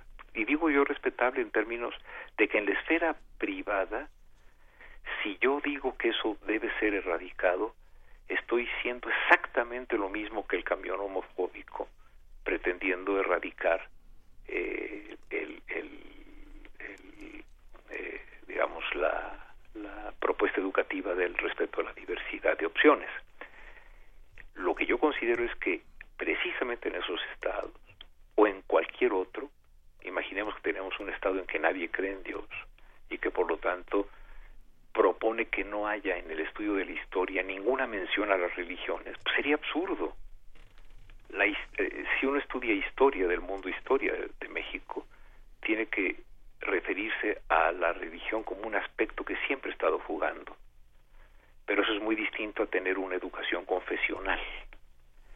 Creo que nuestra, nuestra diversidad nacional es un acicate para generar un espacio educativo de profundo respeto a lo que cada quien cree, pero tan profundo el respeto a lo que cada quien cree que ninguna de las creencias de cualquiera pueda ser el que predomine y aplaste a los demás. En la educación laica, en la educación en la cual podemos compartir valores todos, algunos que confluyan con o no confluyan con eh, aspectos religiosos, en la medida en que logremos preservar ese espacio, y parece que nos está tocando más a la sociedad que a la autoridad hacer esto, eh, en esa medida garantizamos la posibilidad de ser una sociedad más igualitaria, una sociedad que aspire a la decencia, que aspire a la, a la, a la convivencia pacífica. Eh, es, es, es muy curioso, los que ahora piden el predominio de alguna posición con base en la religión, no advierten que eh, toda, toda eh, todo predominio en un momento histórico puede revertirse y luego ser aplicado en su contra. La mejor manera de lograr una convivencia eh, entre los entre los diversos estados, entre los diversos individuos, entre las diversas creencias, entre las diversas no creencias, es generar una escuela en la cual las creencias particulares no sean la guía, sino que sean eh, establecidos ciertos acuerdos sobre valores eh, generales que, insisto, con, digamos, estén basados, por ejemplo, en el respeto a la ley, al Estado de Derecho, a la, a la vida de los demás, a, la, a las formas diversas de ser humano, todas respetables, ¿no? Desgraciadamente, lo que hace la escuela en su discurso luego está eh, siendo, se contradice mucho con lo que hace la misma autoridad en términos de la vida política e incluso en términos de la vida eh, eh, social de sus de sus de sus funcionarios no pero son cosas que no corresponden al ideal democrático. Por eso la gran asignatura pendiente que tiene el país creo yo es llegar a una eh, legitimidad por de las autoridades que representan al poder político de tal magnitud que queden eh, libres de sospecha, por ejemplo, no no en este caso de, eh, de creencias eh, en términos, por ejemplo, de la vida vida sexual de las personas, sino también de sus opciones políticas. Doctor, eh, le agradecemos muchísimo esta, esta conversación. Eh, eh, recomendamos a nuestros radioescuchas el sitio que usted dirige académicamente, que es educacionadebate.org.mx, las columnas que publica en el periódico En el Universal. Y bueno, usted es profesor del Centro de Estudios Sociológicos del Colegio de México y le agradecemos muchísimo esta, esta conversación que tuvo con Primer Movimiento. No, muchísimas gracias a ustedes y perdón, un último comentario. Sí, sí, sí. Es este tipo de diálogos en los cuales yo quisiera decirles a ustedes y a todos los que nos escuchan que este es un parecer que tiene la convicción de lo que creo, pero que está totalmente abierto al diálogo. Lo que no hay que perder nunca es la posibilidad de diálogo, porque si no, entonces sí estamos en un no en un choque de trenes, sino en un choque de camiones ideológicos. Pues de, autobuses este, incluyentes y, excluyentes, Manuel Gilantón. Sobre todo de autobuses excluyentes de distintos signos. Eh, Pues muchísimas gracias, Manuel Gilantón. Un abrazo inmenso. Muchas gracias a ustedes y, sigan con su, con su espacio, es valiosísimo. Seguiremos dialogando. Hasta luego. Hasta luego. Vamos a escuchar música. Tenemos todavía la curaduría de Gastón García Marinos y Miguel Ángel. Sí, ojos no Ojos, canción para María Betania, quien la convirtió en uno de sus mayores éxitos. Esta canción tiene también una versión en italiano que se llama Ojos en los Ojos, muy exitosa y en muchos otros idiomas, y la canción definitiva para decir adiós. Vamos a escucharla.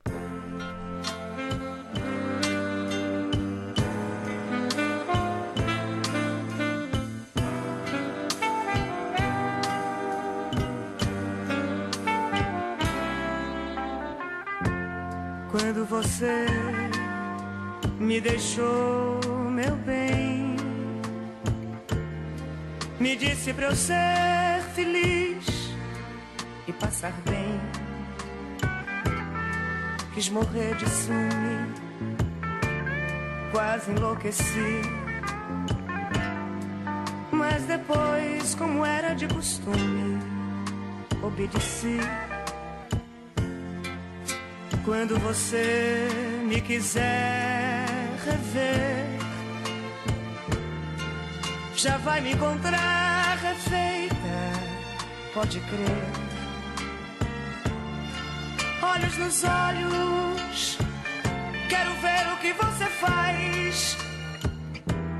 Ao sentir que sem você eu passo bem demais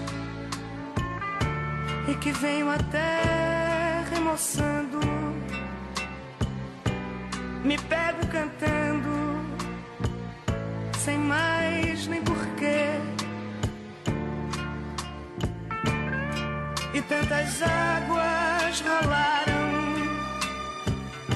tantos homens me amaram, bem mais e melhor que você. Quando talvez precisar de mim. Cê sabe que a casa é sempre sua. Vem assim, olhos nos olhos. Quero ver o que você diz. Quero ver como suporta me ver tão feliz.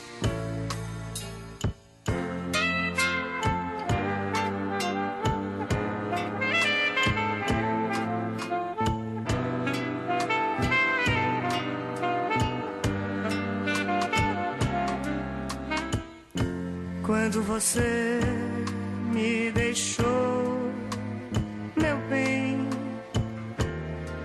me disse pra ser feliz e passar bem. Quis morrer de ciúme, quase enlouqueci. Mas depois, como era de costume, obedeci quando você me quiser rever, já vai me encontrar refeita, pode crer. Olhos nos olhos, quero ver o que você faz. Ao sentir que sem você eu passo bem demais e que venho até remoçando, me pego cantando sem mais nem porquê.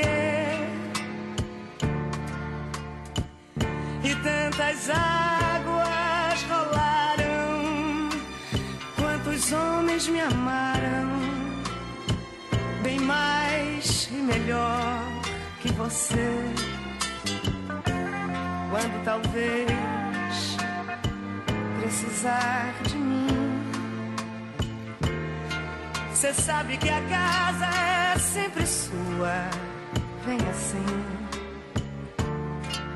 olhos nos olhos. Quero ver o que você diz. Quero ver como suporta me ver tão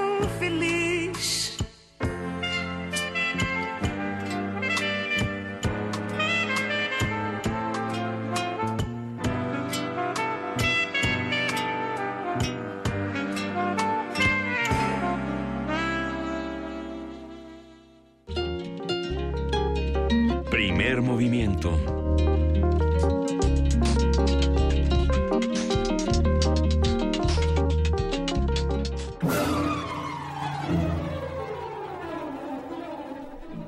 Frida Saldívar, productora de Primer Movimiento, Abeja Reina, ¿qué haces por acá? Cuéntanos, buenos días. Muy buenos días, ¿cómo están? Esperemos que estén bien en este martes. Y los invitamos a que se queden en el 96.1 de FM, ya que a las 3 de la tarde podrán conocer más sobre la música para danza de Borjak y de Bartok en Diáspora de la Danza con Juan Arturo Brennan, que lo pudimos tener aquí en la semana de aniversario, muy temprano. Estuvo en las instalaciones bueno. de Radio UNAM, así es. A las 7 de la noche, el programa Panorama del Jazz, ya saben, es un recorrido musical del jazz por diversas partes del mundo, a veces se especializa en Canadá, por ejemplo. Hoy veamos qué sorpresa nos tiene. Y claro, a las 8 de la noche tenemos resistencia modulada. Recuerden que ya tiene nuevo horario. Hay que, para los que estaban como más acostumbrados a desvelarse, bueno, eh, inicia una hora antes, a las 8 de la noche. De 8 a 11. Así es. Lo hicieron para que los de primer movimiento nos pudiéramos desvelar media, media horita menos, ¿no? Ándale.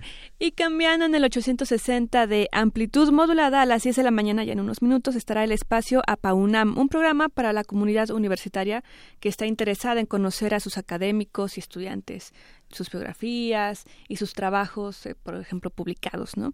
A las 12.30 también está el programa Ingeniería en Marcha, son aquí nuestros vecinos de AM.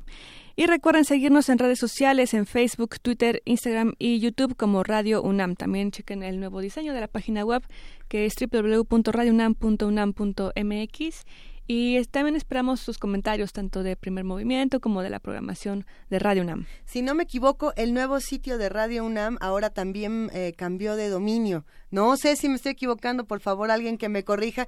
Ya se puede entrar a través de www.radio.unam.mx, Yo porque si no era el unam.unam. Eh, Se puede entrar a través de los dos, yo creo que es para que seamos como cultura.unam o teatro.unam y así como toda, toda esta parte de coordinación de difusión cultural, ¿no? Más o menos. es. En los dos links pueden entrar a nuestra página de Radio UNAM, Luisa. Y Juana Inés, esa tiene un anuncio que darles. Ah, no, lo tiene Luisa. Ah, lo Luisa. tengo yo. De hecho, lo tiene Miguel Ángel. Nos lo hemos pasado todos porque estamos emocionados con esta, con este coloquio. Gracias, querida Frida. Muchas gracias, Frida Saldívar. ¿Qué Sí, tienes ahí, el- Miguel el- Ángel? El coloquio, el cuerpo femenino y sus narrativas, que ya se los habíamos comunicado. El objetivo del coloquio es reflex- reflexionar por segundo año consecutivo en torno a la lectura y la escritura, con énfasis en los discursos, en los medios de comunicación y el periodismo como espacio de construcción sociocultural, con un énfasis en la conformación de una identidad femenina desde la búsqueda, desde la búsqueda de equidad de género, tanto dentro como fuera de la vida universitaria. Este jueves 22 de junio a las 16.30 abre la, abre la mesa. Cómo se lee y se escribe la equidad de género en la vida universitaria y continuará con una mesa de diálogo leer el papel de la mujer en los medios de comunicación en México. Va a concluir el próximo viernes 23 de junio con una mesa de diálogo que se titula El peligro de ser mujer en el periodismo, una mesa de diálogo que concluye con el poder de las imágenes y las distintas formas de leerlas y comunicarlas. Y hay una conferencia magistral con la que concluye este esta cátedra cátedra extraordinaria de, de, Fomento de la Lectura, que es la doctora Margarita Palacio Sierra de la Facultad de Filosofía y Letras, hablará sobre este tema y será presentada por San Juana Martínez. Pues para cerrar con esta invitación, para que todos nos acerquemos al cuerpo femenino y sus narrativas en Universo de Letras, eh, los dejamos con esta pieza de la curaduría de Gastón García Marinosi. ¿Qué será Omar Aportuondo y Chico Buarque, esta, esta versión del 2008, que es una verdadera joya del encuentro de las dos, de figuras eh, maravillosas precisamente eh, de Cuba y de Brasil? Pero bueno, ya nos vamos, ya se nos está acabando el tiempo. Muchas gracias a todos los que hacen comunidad con nosotros y a los que hacen que Primer Movimiento salga todas las mañanas. Gracias, querida Juana Inés. Gracias, querido Miguel Ángel. Gracias. Muchas gracias a ustedes. Muy buen programa. Nos vemos mañana. Nos vemos mañana. Esto fue Primer Movimiento. El mundo desde la universidad. dos mutilados, que está na fantasia dos infelizes, que está no dia a dia das meretrizes, no plano dos bandidos, dos desvalidos, em todos os sentidos. Será que será? O que não tem decência nem nunca terá, o não tem censura nem nunca terá, o que não faz sentido. ¿O qué será, qué será que todos los avisos no van a evitar? Porque todas las risas van a desafiar y todas las campanas van a repicar. Porque todos los signos van a consagrar, porque todos los niños se han de desatar y todos los destinos se irán encontrar. Y el mismo Padre Eterno que nunca fue allá, al que el infierno lo bendecirá. Que no tiene gobierno ni nunca tendrá que no tiene vergüenza ni nunca tendrá lo que no tiene juicio.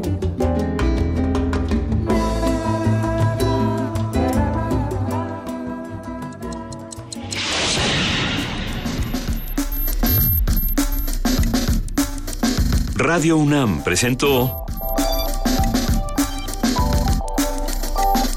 Primer Movimiento. El mundo desde la universidad.